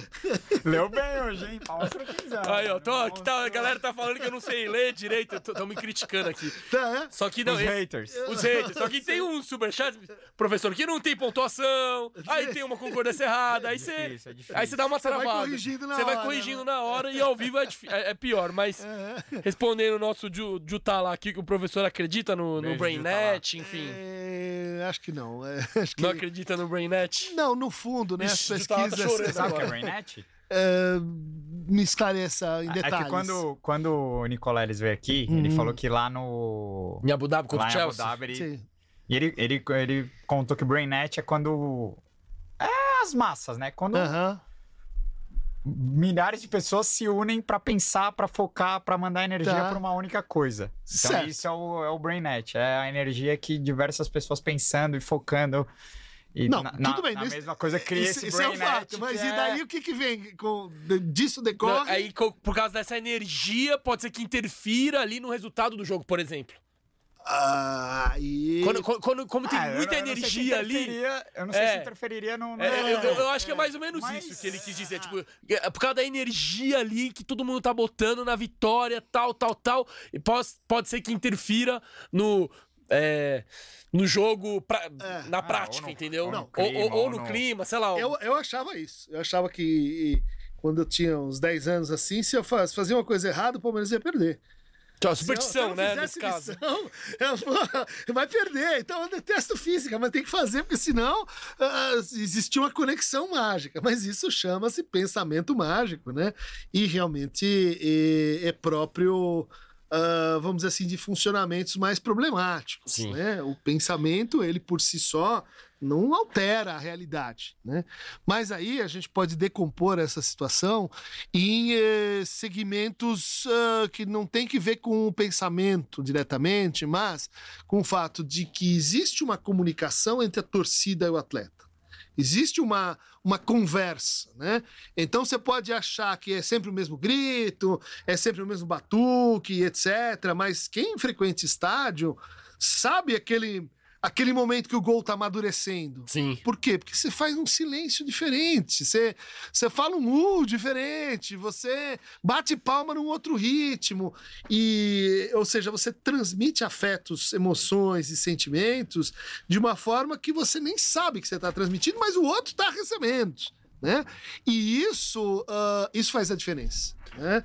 Mas não porque o pensamento haja, né? mas Sim. porque é um esporte que está é, muito covariante com o estado psíquico, que É. a pessoa tá naquilo que ela tá fazendo. Né? Então, ah, por exemplo, ah, às vezes ah, o, o jogador ele, ele, ele precisa do- da tua tristeza, ele precisa da tua raiva, ela precisa de um, de um espelho, vamos dizer assim, para sair de um certo loop mental, né? Tipo, sabe aquele jogo que que fica se repetindo o mesmo erro, e você vê, pô, de novo lançou errado aquele negócio, você começa a ver que, que eles estão eh, num pensamento circular. Se você consegue mudar isso, né, e ver isso e, e transmitir uma outra, um outro ritmo, um outro aplauso, uma outra pegada, você interfere. Você interfere Ah, na partida. t- Tanto é que, claro que não é só por causa desse motivo, só que a maioria das vezes, se você for fazer um comparativo entre jogos, você como mandante, como visitante, você vai ganhar a maioria das vezes como mandante. Ah. Mas É. óbvio que, por isso que eu falei, não é só por causa desse motivo. Tem a questão, no caso do Palmeiras, tem o gramado, aí tem a logística, porque o outro clube se locomove, tem o desgaste físico. Talvez. E, e tem a obrigação de ganhar em Tem casa. a obrigação de ganhar. jo- Joga pra frente. Mas com, mas com torcida e sem torcida, faz muita diferença. A né? gente viu quando teve a Covid. Ah. né? Exatamente. Que era.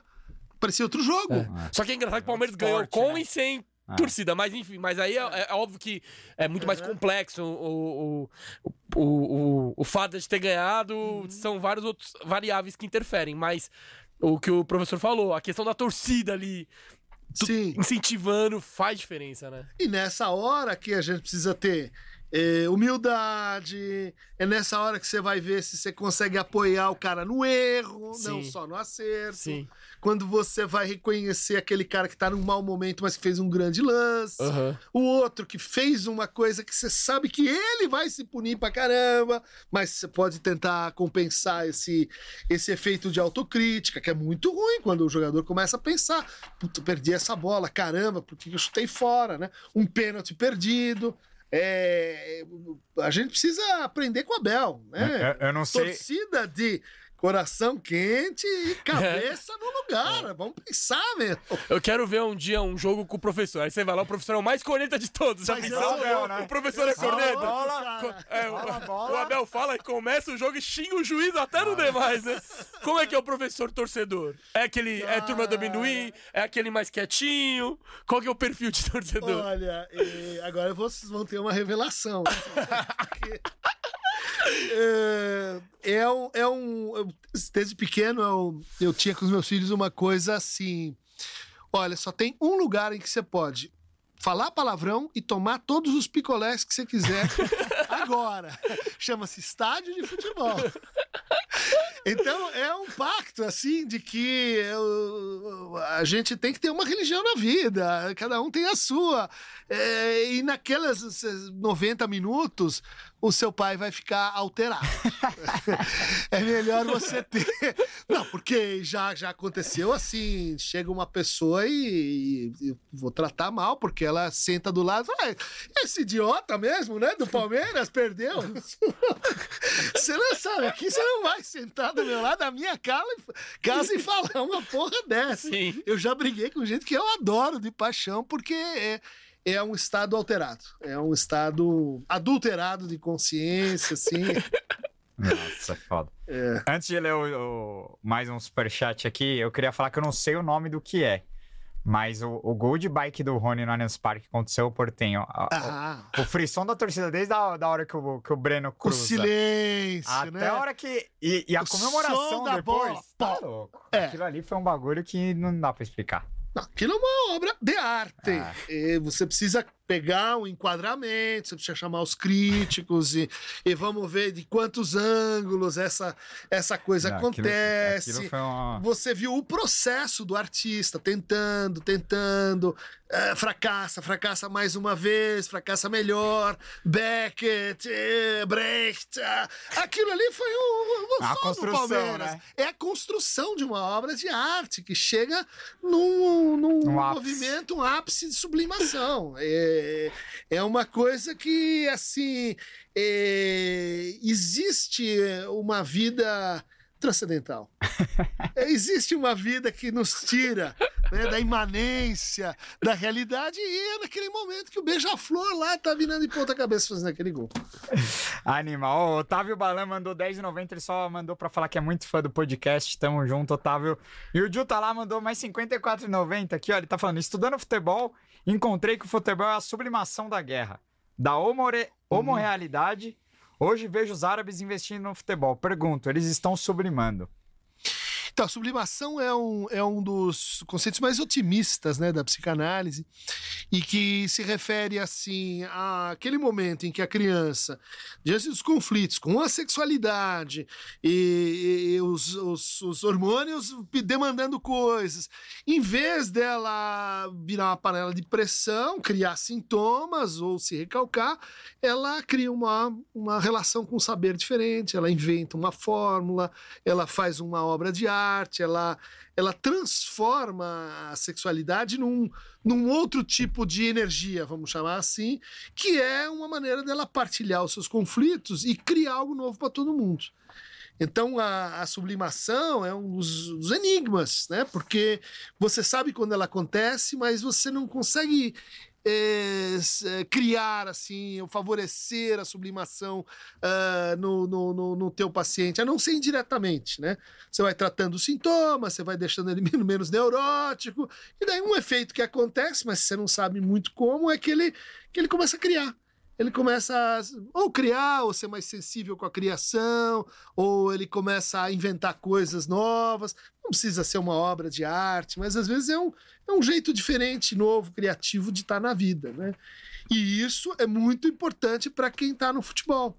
Ah, eu acho que o Abel achou a chave quando ele começou a falar coisas do tipo assim: olha, essas pessoas elas precisam se tornar pessoas mais interessantes naquilo que elas estão fazendo ou através daquilo que elas estão fazendo.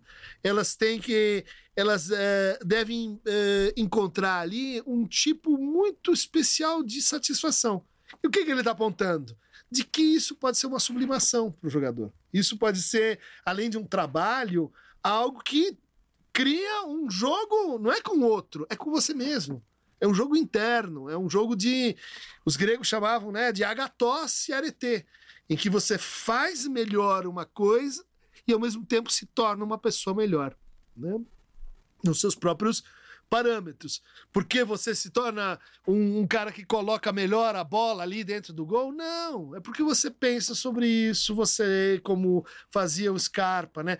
Você lê e, e junta isso com a Cubo literatura, você entende que tem um mundo dentro de uma casca de nós, né? É, tanto no sentido de nós, eu, tu, ele, como no sentido da nós, que é uma amêndoa pequena. Tem um mundo, em qualquer coisa você vai encontrar o mundo se você souber olhar. O que, que o Abel faz? Ele pega um, uma, uma, uma lupa e mostra para as pessoas: olha, aqui na, no depoimento, no roupeiro e etc., você tem um universo de coisas acontecendo. E uma coisa que eu acho que o diferencia nisso é que ele, de certa forma, desobedece aquilo que ele espera do outro. Que ela expulso toda hora, amarelo, microfone. se comporta como um porco louco Uhum. e etc. E daí você diz, não, mas olha que contradição! Ele fala uma coisa e faz outra e assume a contradição.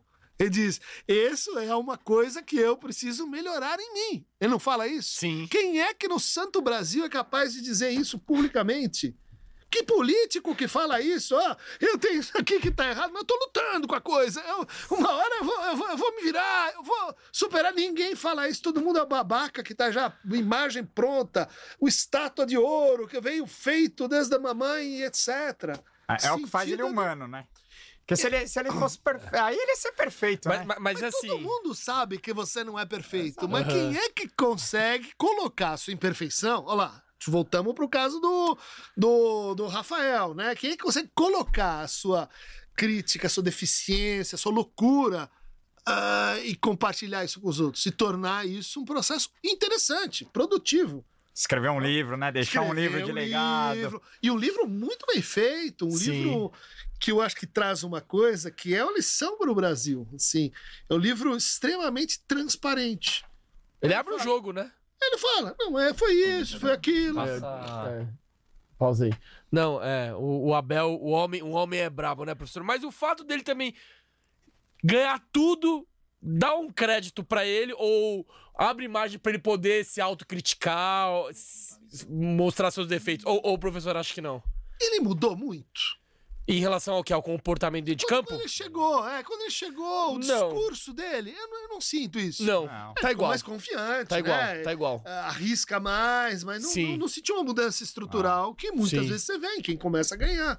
Por quê? Porque esse discurso te habilita a ganhar, porque o lance não é o ganho, o lance é você. O lance é você se tornar alguém melhor. É você se transformar no barato. Perfeito, perfeito. Eu, eu queria colocar uma, uma fala do Abel ontem, não sei se. Acho que o Uhum. professor não deve ter visto, não deve ter tido tempo de ver. A, a coletiva do Abel ontem durou, Hum. 40, durou 40 minutos. Não vi, não vi. Não vi, eu adoro as coletivas A dele. coletiva dele é uma é um aula. cara que pensa, pensa junto com você. Sol- Solta aí, Luizão. Sou, eu sou verdadeiro, sou sincero com eles, digo-lhe aquilo que penso. Digo-lhes que hum, cada um de nós vai viver aqui 85 anos, já é média. Eu acho que não vale a pena. Nós vamos passar a maior parte do tempo lá em cima, enquanto aqui estamos, temos que desfrutar ao máximo. E quando nós acharmos, quando algum destes jogadores vier falar comigo por estar triste por alguma coisa disso, triste, quando tu representas um símbolo como este, quando tu ganhas aquilo que tu ganhas e nada te falta, não, é impossível estar triste. Só tens é que fazer uma coisa, é continuar a trabalhar, porque eu não conheço nenhum jogador que trabalhe de forma séria e consistente que não chega ao seu objetivo. Conheço os outros que desistem, esses eu conheço, mas quando desistem a gente manda embora a troca.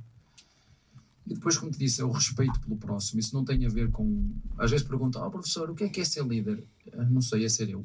Não sei explicar. É é ser eu. É a minha forma de ser, a minha forma de trabalhar.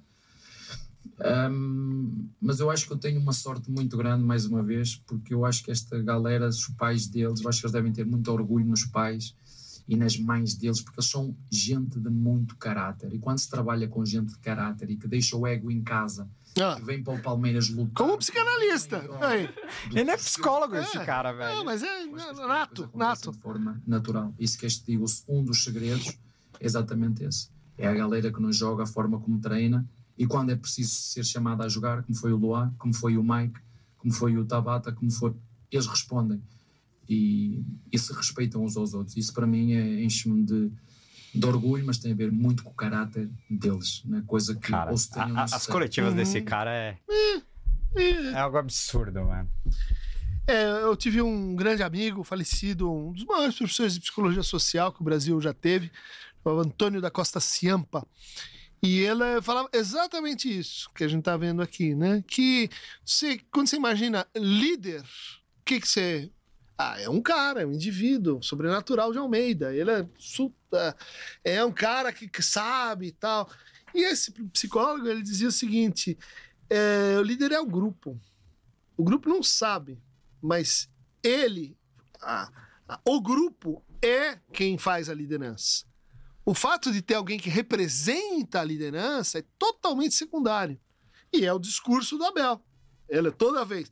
São pessoas, caráter, trabalho. ele sempre fala nós, nós, Ah. nós, nós. Nunca fala eu, eu, eu, Mas eu, né? muita gente usa o discurso do nós e é o eu que está Exato. falando. Ah, entendi. Você tem que deixar o ego em casa para valer. Sim, sim. Senão é mais, mais retórica narcísica. Mas isso aí é muito, muito interessante, porque ele. O que, que ele faz, né? Ele é, ao Brasil falta muito isso. Ah, é posto poder na mão dele, em vez de exercer o poder, ele dizer, ah, eu sou o que fiz. Ele devolve eh, o poder na forma de autoridade para os comandados dele. Quem tem autoridade aqui são os caras. que são os homens que estão fazendo, que vão trabalhar, que se dedicaram. Ele, ele não está premiando, ele está dizendo: os líderes são eles. E isso, quando você consegue criar isso eh, na real, é muito difícil de combater com esquemas que você vê nos outros times que não é assim. É, os outros times é empresa, tem o chefe, o funcionário, nós vamos junto.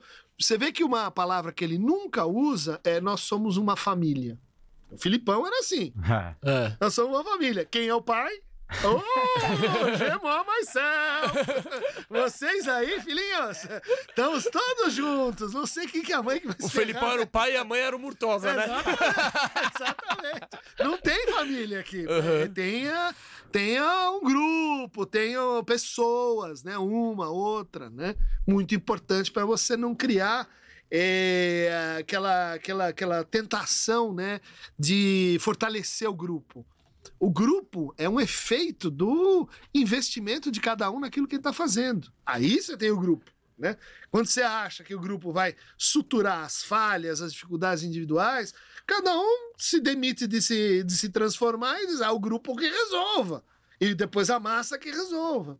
E, e essa resposta vem de uma pergunta do Fragoso, que, que tava aqui na, Uhum. na- no chat, sobre a competitividade do elenco e sobre os reservas estarem torcendo pelos titulares. Quando, quando, quando o cara sai do banco e vira titular, igual o Murilo torcendo pelo Luan, Aham. e quando o Luan torcia pelo Murilo, e o Tabata e. É porque o, a gente se ama. o Richard- É porque a gente é lindo. Não, cara. O Richard Rios fez gol, foi comemorar com o Hendrick, que Aham. não tá jogando. Isso, que E- podia ter entrado, né? Sim, Aham. mas.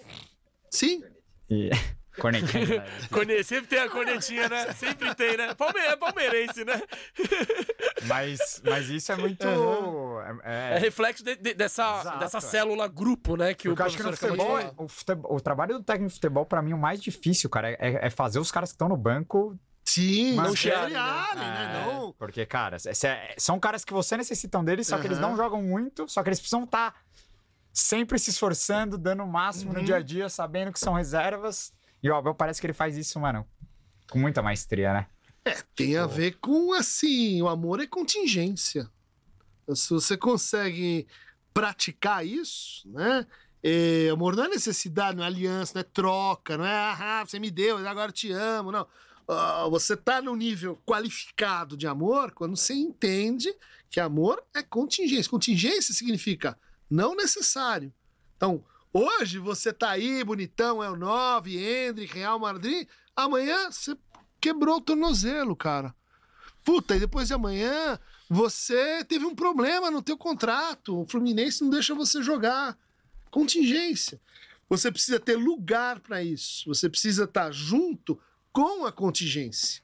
Com o fato de que a gente não domina, de que a gente não manda, que a gente não governa, a gente faz cada um a sua parte. Mas aí tem a contingência, ela pode aparecer. Os outros estão tentando dominar, controlar qual que é o método que vem. O Abel está criando um discurso onde você tem espaço para a contingência acontecer. E é, é assim que dá certo. Chega na final.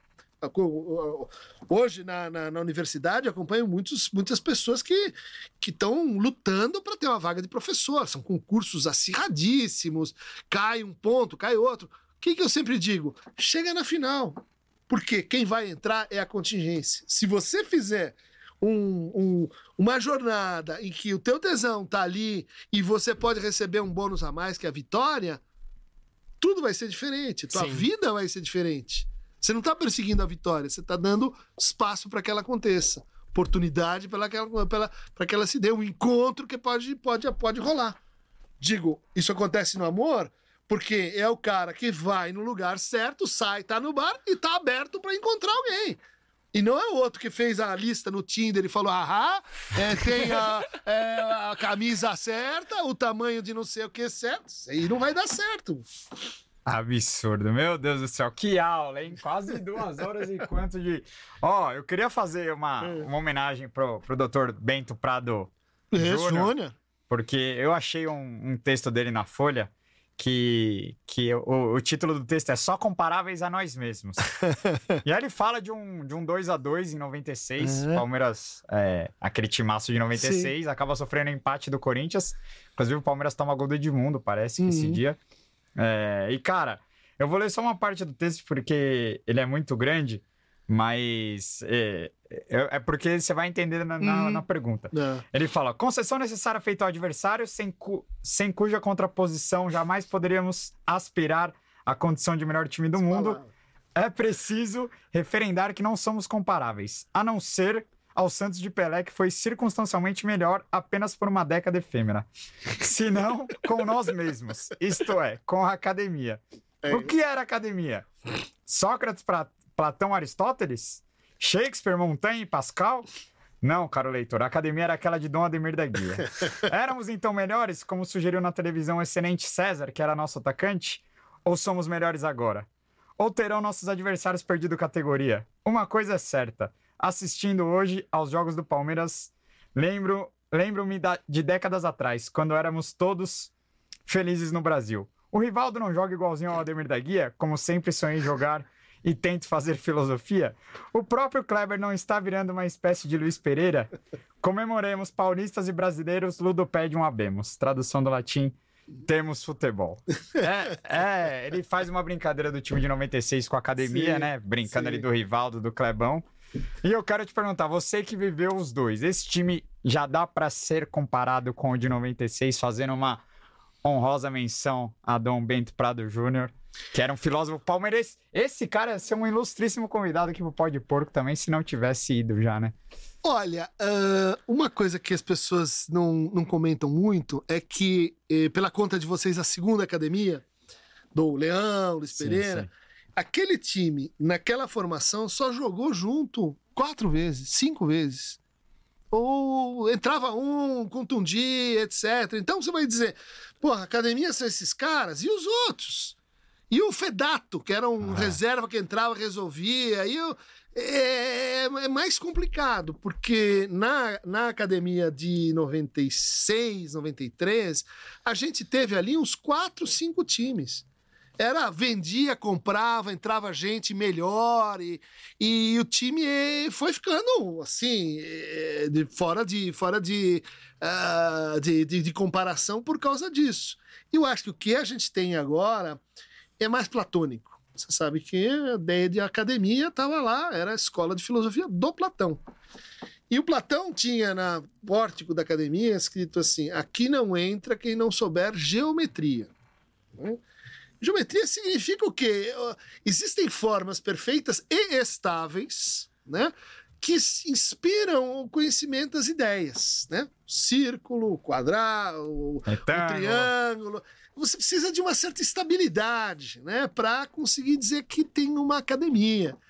Eu acho que essa estabilidade está tendo agora. Dudu jogando para nossa época uma enormidade. Quanto tempo está no time, né? Gomes. É, Gomes, porra! É, Everton. A gente tinha um craque chamado Gamarra, jogou na academia. Foi pro Corinthians um ano depois e fez a- uma história lá no Corinthians. Então, é, a gente está tendo uma coisa que a gente não, é, não, não tá sabendo, talvez, apreciar, que é a constância. O Breno Lopes estava com a gente há quanto tempo? E lá, no, e lá na reserva, e é o cara, e tá na família, e tudo bem. Eu acho que isso é, é depõe a favor dessa academia. É, talvez individualmente a academia de 96 fosse melhor. Né? É, o time do Abel não é um time de craques. Né? É um time que é um time. É, Ela, ela- ela faz o que faz porque é um time. O time em 96, o Zinho se atracava com o Edilson, que brigava com Edmundo. Era, era um É. vestiário. Não, 96 era Djalminha, Jalminha, Miller, Miller, Luizão. mas tem que também Enfim, era só É. vários Exatamente, galácticos. Luizão com É. Miller e, e É. companhia, né? O ataque dos 100 gols, Ah. mas Sim. se você for ver, era campeonato paulista. Sim. É. Logo depois já deu uns assim. Perde a Copa Segundo- do Brasil, né? é, Porque o, Copa o Miller vai embora. Miller É, vai segundo embora. semestre já morre o time, né? Exatamente, foi pouco tempo. Pouco tempo. É. E esse time, professor, se, se continua, ganha Libertadores. Eu não É. sei quem que foi campeão, quem que foi campeão em 96 na Libertadores e Mundial. Eu não vou saber, mas Palmeiras bateria de frente com qualquer time do mundo. 96 foi o River, acho. Foi, é, da pode ser aqueles argentinos, né? O 96 brasileiro foi o é. Grêmio. Ah, Em 95 foi o Grêmio, da Sim, sim. O- Filipão, o, o professor 96 concorda que aquele time de 96 bateria de River. frente com qualquer time do mundo? Ah, sim. Não, você se comparando com os da época e com, com os de Sim, hoje. até É. hoje, é. Não, o Djalminha jogava uma enormidade. é, O Kleber na zaga, Júnior, era É, foi o que a gente falou aqui. Mazinho, Todo mundo jogou, que- César foi jogador de seleção meio, brasileira, né? todo Flávio Con- mundo. Em 96 era Flávio Conceição. Flávio Conceição, que também era Ah, excelente, né? Sim. Era Rivaldo, porque Rivaldo jogou demais. Rivaldo Agora, foi até eleito o melhor do mundo, Entrando né? nessa brincadeira da, dos comparáveis, é, a gente aqui no nosso programa, a gente daqui a pouco vai vir o quadro aí, a gente gosta muito de comparar.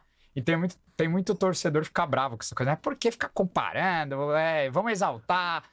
Por que, que não só o jornalismo, mas o ser humano gosta de fazer comparações, né? Eu, eu queria que você falasse sobre isso, da gente sempre estar comparando, ah, porque o Veiga é melhor que o Valdívia, porque o Veiga já é maior que o Alex, porque... Ou Messi, Cristiano Ronaldo, Exato, ou gente Pelé ou nessa- Maradona. É, acho que o, o- o ser humano é. tem esse negócio de querer ver, de querer comparar quem. Mas eu acho que no futebol mais ainda, Ah. porque o futebol, uma das coisas que ele consegue representar é o fato de que a gente vive em grupo. O que def- define a nossa vida é família, empresa, é grupo, é grupo. Então é um time, né? Mas dentro desse time, e a partir dele, e esse time faz parte de uma massa, é, qual é a diferença que faz diferença? Quem é que, no seu peso individual, proporcional, vai fazer com que o time se transforme numa máquina, jogue bem, etc. Isso a gente fica procurando no jogador, porque a gente fica, fica procurando na gente.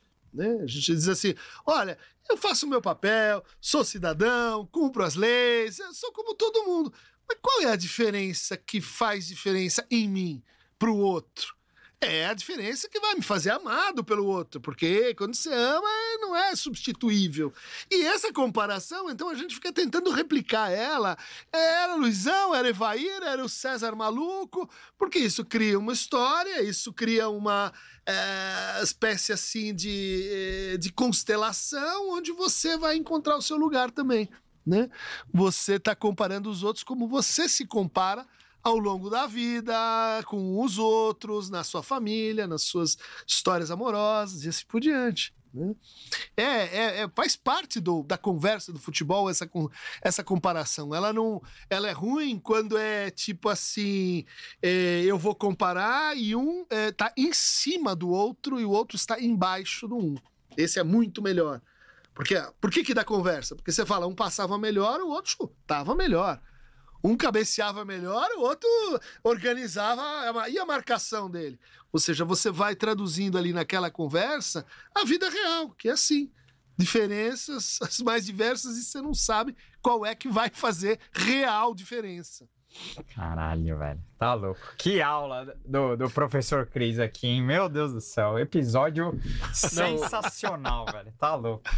Deixa eu contar uma história. Conta. Deixa eu contar Bora. uma história que é ó, Tá assim. por você, viu? Se quando. não tiver compromisso... Ah, já É, fica até mas amanhã aí, aqui. porra, aí- até amanhã aqui. Eu acho que era o quê? 25, 30 anos de casado. Minha esposa fala: pra onde você quer ir? Grécia. Não conheço a Grécia. Quero conhecer a academia.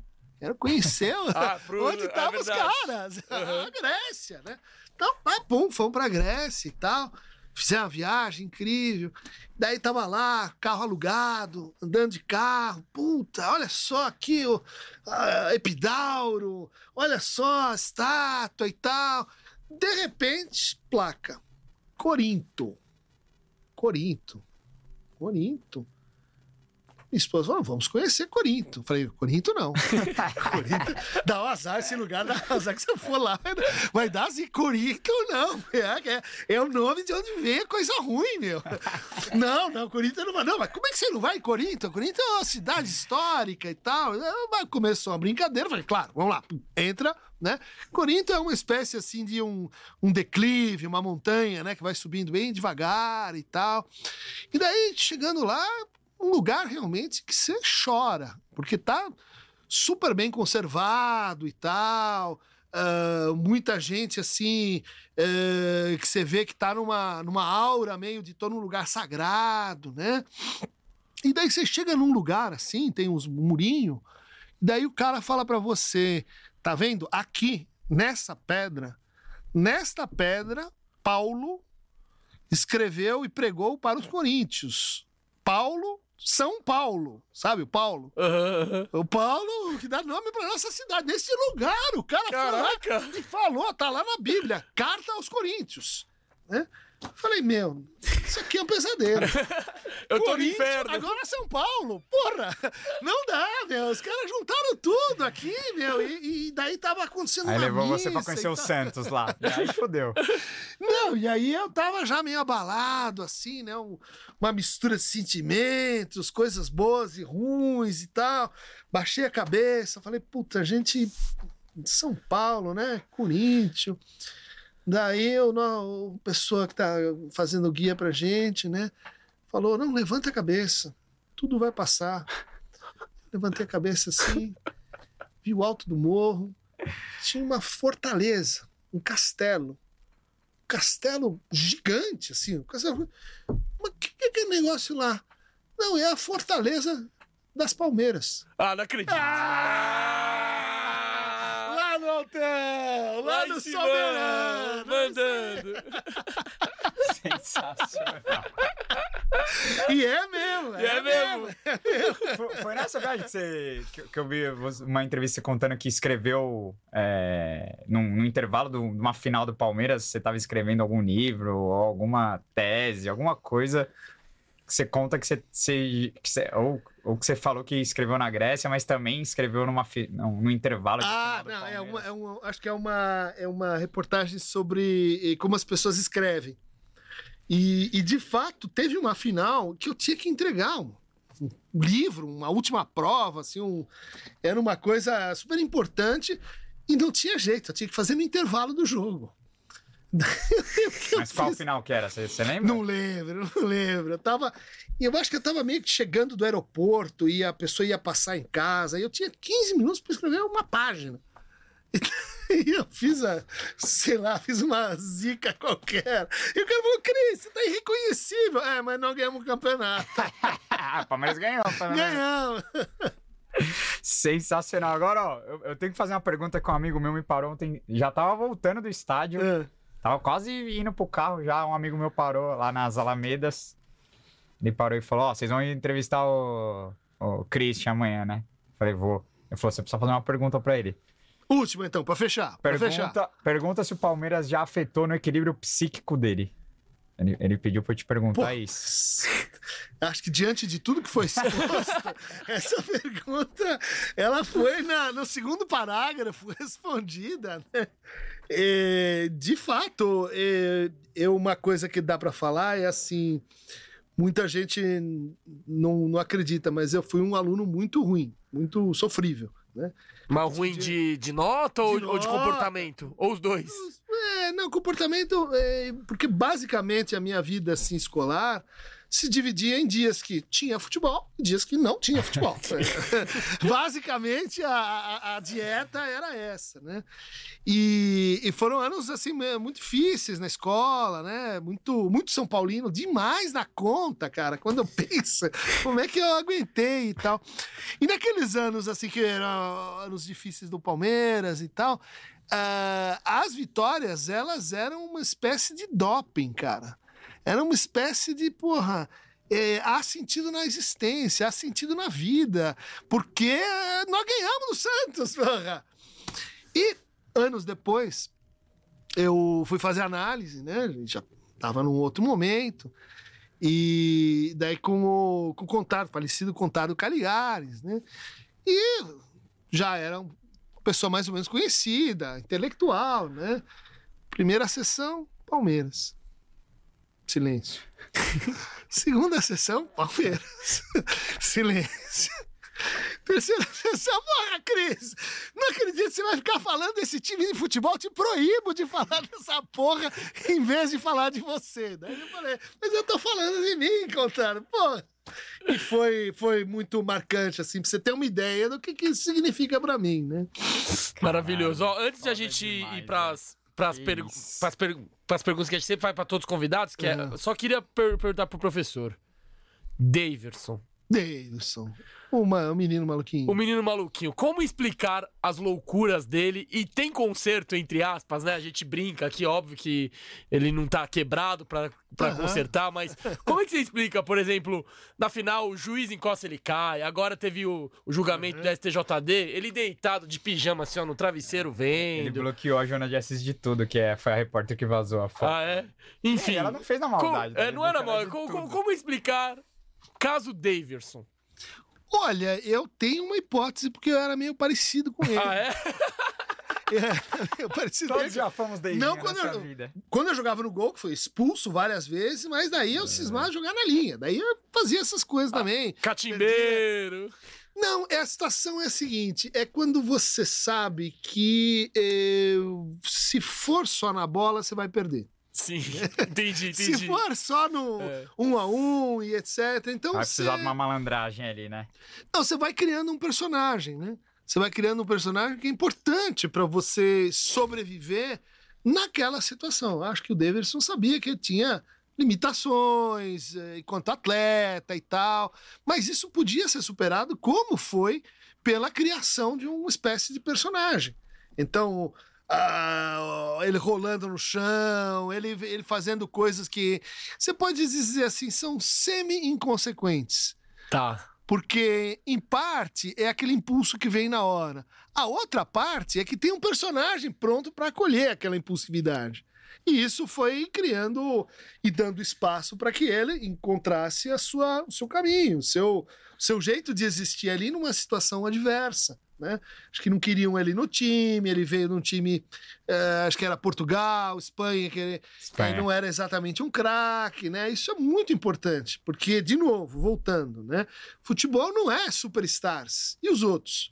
E o cara que entra de vez em quando, o cara que não é um craque. A gente teve um monte de Cláudio na vida, de eh, lateral que não funcionava, mas ele tinha que estar no time. Galeano. Galeano, que o Galeano tinha predicados, assim, de raça, de, Sim, sim. de correr. Vamos dizer, jogadores que não são espetaculares. Wendel.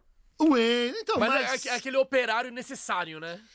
às vezes é o operário, mas às vezes é o cara que ele marca bem e só. Mas, Tonhão. assim, Tonhão, você sabe que ali não vai passar, que ele vai fazer a falta, né? Sim. É, de novo, como a vida, não é super-herói só. Às vezes a existência de, um, de uma pessoa diferente, ela muda todo o grupo, todo todo o jogo que a gente tá fazendo aqui, né? Boa. Professora, a gente pergunta pra todos os convidados. Qual é o seu maior ídolo da Sociedade Esportiva Palmeiras? Já foi o Leão, mas daí eu me decepcionei muito quando Foi pros outros times, enfim. Não, quando virou treinador Ah. e tal, quando você ficou. Mas quando é pequeno era. era... Era o Leão, era o, o da Era o infância, era o Leão. Na infância era, era o Leão. Daí. eh, eu gostava muito do eh, Evair. Eh, o Marcos, né? Jogava no gol, então Ah, o Marcos eu achava, achava um cara do caramba, assim, um cara que eu seguia, ouvia todas as coisas que ele falava. Quem mais? Ah,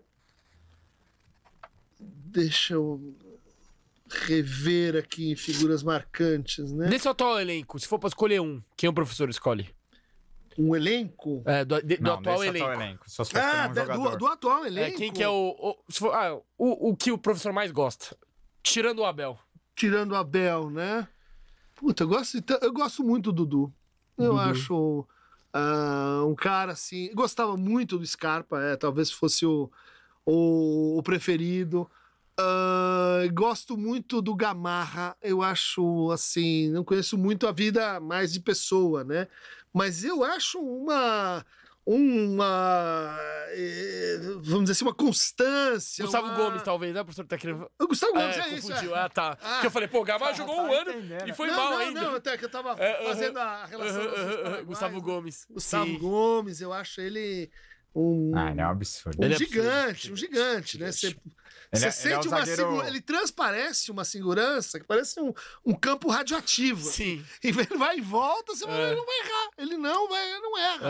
É. Não erra. Ele, vai- ele é o zagueiro com mais participação em gol no mundo em 2023. Ah, é? Nenhum zagueiro no mundo tem mais participação em gol que ele. Entre assistência e. Que ele tá, ele tá dando várias assistências agora nessas jogadinhas de que ele só Primeiro pau, Sim, faz a é, casquinha. sim. faz a É, casquinha sim. pra. E eu, é, e eu acho que ele simboliza muito isso, né? Ele não é, provavelmente, se você for comparar, ele não é um puta craque. Ele não é um, ah, aquele jogador, mas ele conseguiu encontrar um espaço, uma segurança, um, um eixo ali no Palmeiras, e eu acho que por isso ele não sai também, que faz desse jogador não só um, um- um incrível jogador, mas um- uma pessoa ali. Boa. Animal. A maior loucura que o professor fez pelo Palmeiras. Nossa. Essa eu preciso pensar, eu já fiz então perdeu pro cara certo, né? Exato. Cara. Essa eu não tinha que perguntar, não tem como não perguntar. Olha, me veio uma, entre outras, que era uma final que a gente perdeu pro Corinthians aí recentemente, No Paulista? ano paulista. Tá. Eu tava num jantar na França, de luxo, com vinhos e quitutes, e agora vamos servir a- o gazpacho espanhol, modelo 13, e o jogo rolando. E o jogo rolando, e aquelas, os caras franceses e tal. Falei, não, eu vou, eu, vou, eu vou ligar essa porra aqui, né? Liguei o negócio, deixei ali, né, e tal. E daí, assim, a, a conversa rolando e, e o jogo acontecendo, e eu dava uma olhadinha assim, né, por embaixo, embaixo do lençol, do, do, do, do, ah, guardanapo, e daí não sei se foi um, um gol, que, um pênalti que não deram no Ah, Dudu, é, roubado foi- pra Sim, cacete. sim, exatamente. minutos pra anular. 10 minutos pra anular, e o viro, filha da puta! No meio do jantar.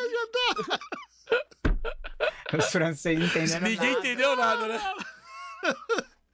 Isso é, é- é o habitual entre os brasileiros, é ser morda, de se manifestar. e aí eu tive que explicar que eu tava no jogo, no meio do não sei o que, né? Até explicar, né? Conversa, Até explicar. Maravilhoso. Professor, a gente sempre pede pra escalar É. os 11 m- melhores do Você Palmeiras viu. que o professor viu, que o convidado Eu viu. vi. Não da história. Então, que o professor viu, Puta. Se consegue escalar os 11, o esquema tático é do professor. Ah, tá. 4-4-2, 4-3-3, 0-0-11. o Professor que manda. Os 11 maiores Maiores que eu, que o que eu já professor vi. viu. A gente pede pra todos os convidados, tá? Bom, então Marcão no gol, Tá. né? Na lateral direita, Cafu, né? Cafu é do cacete. Na lateral esquerda. É, Na lateral esquerda, o Júnior, né? Puta, Júnior Penta? o Júnior Penta. Não vou demais. Ah, Clebão e Gus- Gustavo Gomes. Ah, César Sampaio, que era um cara incrível, assim, de. De Jogava jogava muito. Até indiquei ele, uma vez me, me- um jornal me chamou para fazer os 11 de todos os tempos, eu indiquei o César Sampaio, eles falaram, meu, você foi o único que lembrou, e é verdade, ele era um, centão- um médio volante incrível. Ah, o 8, bom, o 10 Ademir da Guia, até onde eu consigo lembrar. Ponta esquerda, ah, o Ney. Eu gostava muito daquele jogador da, de- que ganhou em 74, né? Sim. Ah, o centroavante Evair. Ah, tá faltando o que? O Segundo ponta vol- é. meia e ponta direita, né? É, ou segundo volante, depende do esquema. Pode ser ofensivo também, professor. É, um meia, né? O Djalminha, né? Talvez. Tchalminha, Esse aqui ele jogou Alex, pouco. O Alex. O Alex. Va- Valdívia. Não, não, o Alex. Esse eu vi jogar muitas vezes. Vi Aham. ele fazer, encobrindo o Rogério Ceni. Ceni. Não, tava Ah, aquele esquecendo. jogo do River Do inesquecível. Não, não, Ale- Alex. Alex. eh, Tinha... e o direita, pela afinidade, o Dudu, né? Pelo, Boa. pela constância. Você já tá aí há que, quatro anos e tal. Amor longo, amor longo. E, e quem comanda esse time aí? Abel, Santo, Máximo, Filósofo. Já passou o Luxemburgo, já passou o Felipão, passou todo Ah, mundo, não, então. é- é, não, mas aí, aí tem uma diferença mesmo de, de escala. Sim. É uma pessoa que revolucionou o futebol brasileiro. Ah. Eles ganharam bons títulos, foram bons. Pra mim, Bons é, o- o Abel treinadores, já tá na mas- discussão se ele é o maior, da, o maior treinador da nossa história. Pra mim, ele já tá ali com o Tele, com... É, Zagallo, o Brandão, o Brandão foi. O, Foi é que o Brandão também. foi do Corinthians. Exato. Tirou eles da fila, né? Tirou eles da fila. O Brandão tem uma meio bola dividida. O Tele foi do São Paulo. O próprio Luxemburgo também foi do É. Corinthians. Não, não. Santos. Quando eu falo do Tele, como no futebol brasileiro, como um dos maiores mesmo. Sim. o próprio Abel é fãzaço dele, né? Não, foram grandes treinadores. Sim. Mas o Tele, o Tele eh, também, né? O Tele criou um outro, um outro futebol. É. Né? Volta ponta. é, foi um, foi um, um cara que pensou realmente uma novidade. Mas o Abel, ah, eu acho que ele pensou novidades, ele trouxe um outro, uma outra conversa sobre técnico, sobre o que, que é o futebol. Né? Fora o legado que deixou, né? Tá louco. Maravilhoso. Vamos lá, professor, Calma ó. falta um Agora, último- pra liberar o professor, eu vou pedir pra produção rodar a vinheta do No Pique. Palmeiras, um, dois, três, no pique, aliás, no pode porco. Bom, o No Pique é um quadro que a gente fez em homenagem ao grandíssimo Roberto Avalone. Ah, pô, mesa redonda futebol debate. Ah. Minha esposa maldiçoou esse negócio. Anos a fio. Porra, mas muito bem. Interrogação. Xingava o Chico Lang Xingou o Chico do Lang. palestra. É. Bom, e esse quadro é simples, professor. Eu dou duas opções aleatórias e o professor me responde com uma, beleza? Claro. Então vamos lá. Começando mais um No Pique, em homenagem ao Roberto Avalone, com o professor Christian... Eu não acredito. sabe, né? Duncan. É que eu. É que eu confundi na, na pronúncia aqui. Vamos lá. É, Freud ou Lacan? Porra, cara. Já começou Ah, assim. no, no pique, começou no pique é chutando, difícil. É É difícil, viu? difícil, mas acho que pra mim, Lacan. Lacan. Boa. Veloso ou Fernando Praz? Veloso, Veloso pelo momento de vida que eu tava vivendo, assim, a gente chorava junto. Boa. Libertadores de 2000 ou Libertadores de 2020. 2020 ou Libertadores de 2021? Que foi a do. Do Santos ou do Flamengo? Breno Lopes ou, ou, ou Daverson? Cara.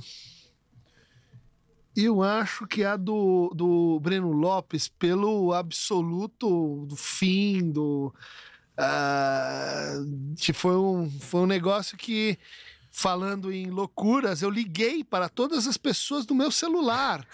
Algumas xingando. Minha esposa falou: você tem uma, um passivo aqui, você tá completamente alcoolizado, falando asneiras para pessoas que você não conhece, seu animal. Sensacional. Parque Antártica ou Allianz Parque?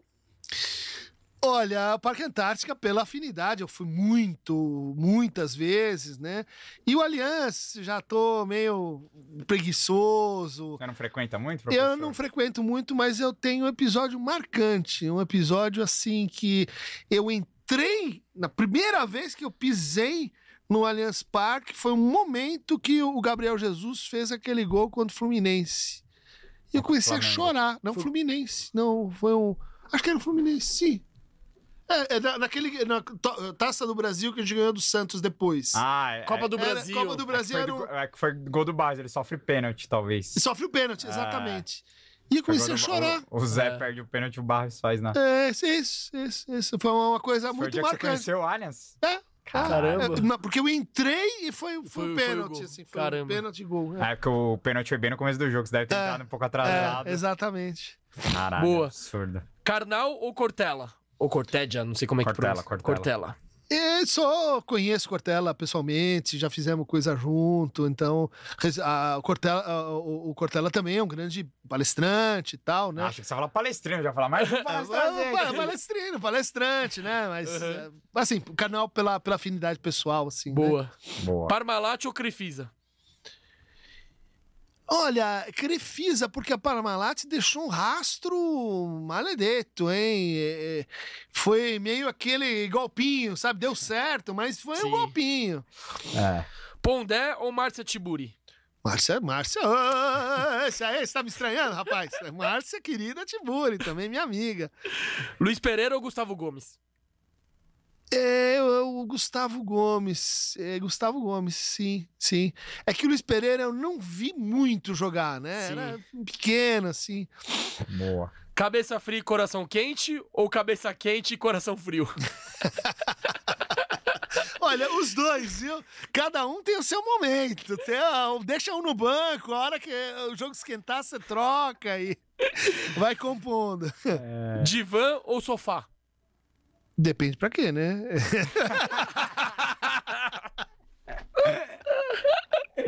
Boa, boa. Abel Ferreira ou Tele Santana? Abel, Abel é. Boa. Terapia analítica ou, corpa- ou co- comportamental? Terapia analítica, você é, é um pouco ambíguo, porque pode ser tanto terapia da psicologia analítica, que é Jung, e comportamental, ou psicanálise co- contra comportamental. E daí. O professor É, percebeu Palmeiras que foi um leigo que fez isso aqui, É, né? é, cê- É, vai- vai- pedimos perguntas. É analítica, Eu- eu quis- é eu psicanálise Eu aqui. quis comparar duas terapias e fiz a, foi a mesma coisa. né? Mas Boa. tudo bem. Veiga ou Valdívia? Ah, olha, tá aí uma boa. Essa eu acho que eu vou dar um empatezão. Vai muretar entendeu? essa. É, porque o Valdívia carregou a gente nas costas, né? Sozinho.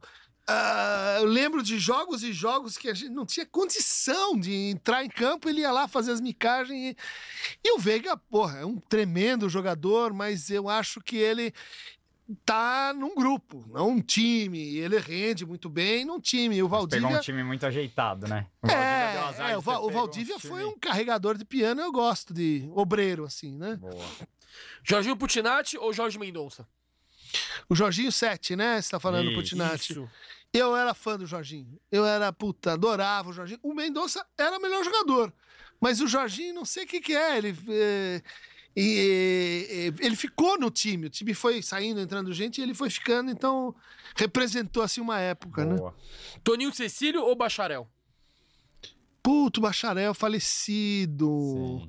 Olha, o bacharel, eh, por um motivo muito específico, que é assim, eu comecei a namorar minha esposa, né? Ela é- estudava psicologia na USP comigo.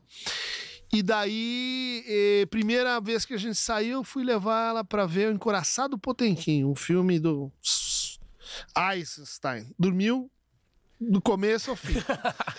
Eu falei, pô, de- deu errado. Ela, ela precisa me conhecer, assim, saber, assim, que, assim, com quem que ela tá se metendo, né? Vou levar ela um Palmeiras e Corinthians, no Morumbi, lotado. Sentei atrás do gol e ela, primeira vez que eu tinha ido no estádio. Nossa, logo num derby. É, num derby. E de- de- depois, E sabe quando você, aquela, aquela, aquela época que era meio a meio ainda. né? é, é, sabe aquela ideia perfeita que é uma bosta? que Você nunca devia ter feito. Parecia incrível na hora que você teve ela, mas na hora que você vai, você vê um monte de gente e ela sim e tal. E daí, gol do bacharel.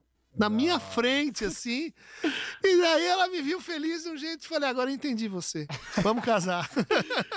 Boa. Animal. Dudu ou Edmundo? Dudu, Edmundo. O Edmundo era um cara meio ambíguo, assim, né? Ele, ele tava do seu lado, mas dali a pouco ele tava jogando no Corinthians e, e mesmo no, no, no super time, ele não se entendia direito com o Evair, você percebia isso, assim, pessoalmente, e o, e o, o cara legal era o Evair, né? Então, o Sim. Edmundo, assim. é, O outro. Boa. Agora a última, a gente sempre dá uma zoada. Qual rival tá precisando mais de terapia? O São Paulino, o Santista ou o Corintiano? Putz, mas aí tem que, tem que. Vale psiquiatra também? Também! vale Receita, tudo! Você receita o que você quiser. É, receita quem quiser. Não, eu, eu, eu acho que o, o Corinthians tá num, num complexo masoquista. Tá, tá difícil, tá, tá, tá difícil, que tá, bonito de ver, né? evoluindo pra, assim, acting outs, né, contínuos, e que pode levar um risco de passagem ao ato, né? Então é, é melhor a gente escalar direto, assim, meio que uma junta médica pra tentar resolver. O São Paulo é aquela patologia narcísica que a gente conhece, né? É aquele problema com a imagem. Isso eu acho que pode ser resolvido com ah, assim um, um trabalho de mais, mais funcionalidade, práticas corporais pode ajudar bastante. O Santos ele tem um problema etarista, né? É, é um problema de como lidar com o envelhecimento, com a passagem, passagem das coisas e tal. Então a gente precisa ter alguém que é especializado né, nessa dificuldade de fazer o luto das fases da vida e tal. Perfeito. Melhor resposta ó. Possível, né? Chegamos no episódio 92 e tô pra te falar que esse aqui entrou pros, pro meu top 5 Fácil, mais disparado. Que aula do, do professor Cris aqui. Cara, queria te agradecer demais por ter dividido tantas histórias com a gente aqui, ter dado uma aula, verdadeiramente uma Olha, aula. eu fico muito feliz, Porra, fico muito sem- contente. Sabe que é uma coisa que eh, eu falo de. Sou conhecido uma pessoa que fala demais, né? Porque me meto em política, em arte, história, religião. E, e nunca tinha falado do Palmeiras quando eu falei com vocês. Olha, viu? Então Viu? você imagina isso? O cara que tem prazer. isso tudo dentro de Vamos si, fazer- que fala em Não, não, público. e Nós vamos nunca fazer uma parte 2. É. Christian Denker com Miguel Nicoleles. Imagina esse episódio, não, amigo. esse Meu é aí é forte. Aí o YouTube é cai, aí o. Aí YouTube cai. É, é muito intelecto. A gente só fica quieto. Sobe o microfone e deixa os caras trocar ideia. Vou deixar vocês falando aí. Maravilha. Ó, Beleza, cara. As redes do Christian tá aqui na, na descrição do vídeo pra quem quiser seguir ele, seguir o canal dele também. Ele tem três vezes mais inscritos que nós lá. Então Falando se inscreve, nisso. se inscreve no nosso canal, tem um podcast falando nisso também. É. Acompanha o trabalho do Christian porque é sensacional. A gente só pode desejar muito sucesso, muitas conquistas na vida pessoal e também dentro de campo, que o Verdão continue te dando muitas alegrias, professor. E E longa vida ao pó de porco. Exato. É, precisar, precisar. Divulgue o Pode Porco pros seus alunos palmeirenses. Será A feito. gente vai te dar uns, é. uns adesivos pra você espalhar pela USP inteira. e é isso. Beleza. Kim, um abraço, querido. demais. Demais. Muito obrigado. E galera, mais um episódio pica aula. Compartilha pro amiguinho. Tamo junto. Avante palestra e segura os porcos. Semana que vem tem episódio 93 especial, hein? Segura. Valeu. Um spoiler, hein? Tava no elenco. Fa- falou? Valeu.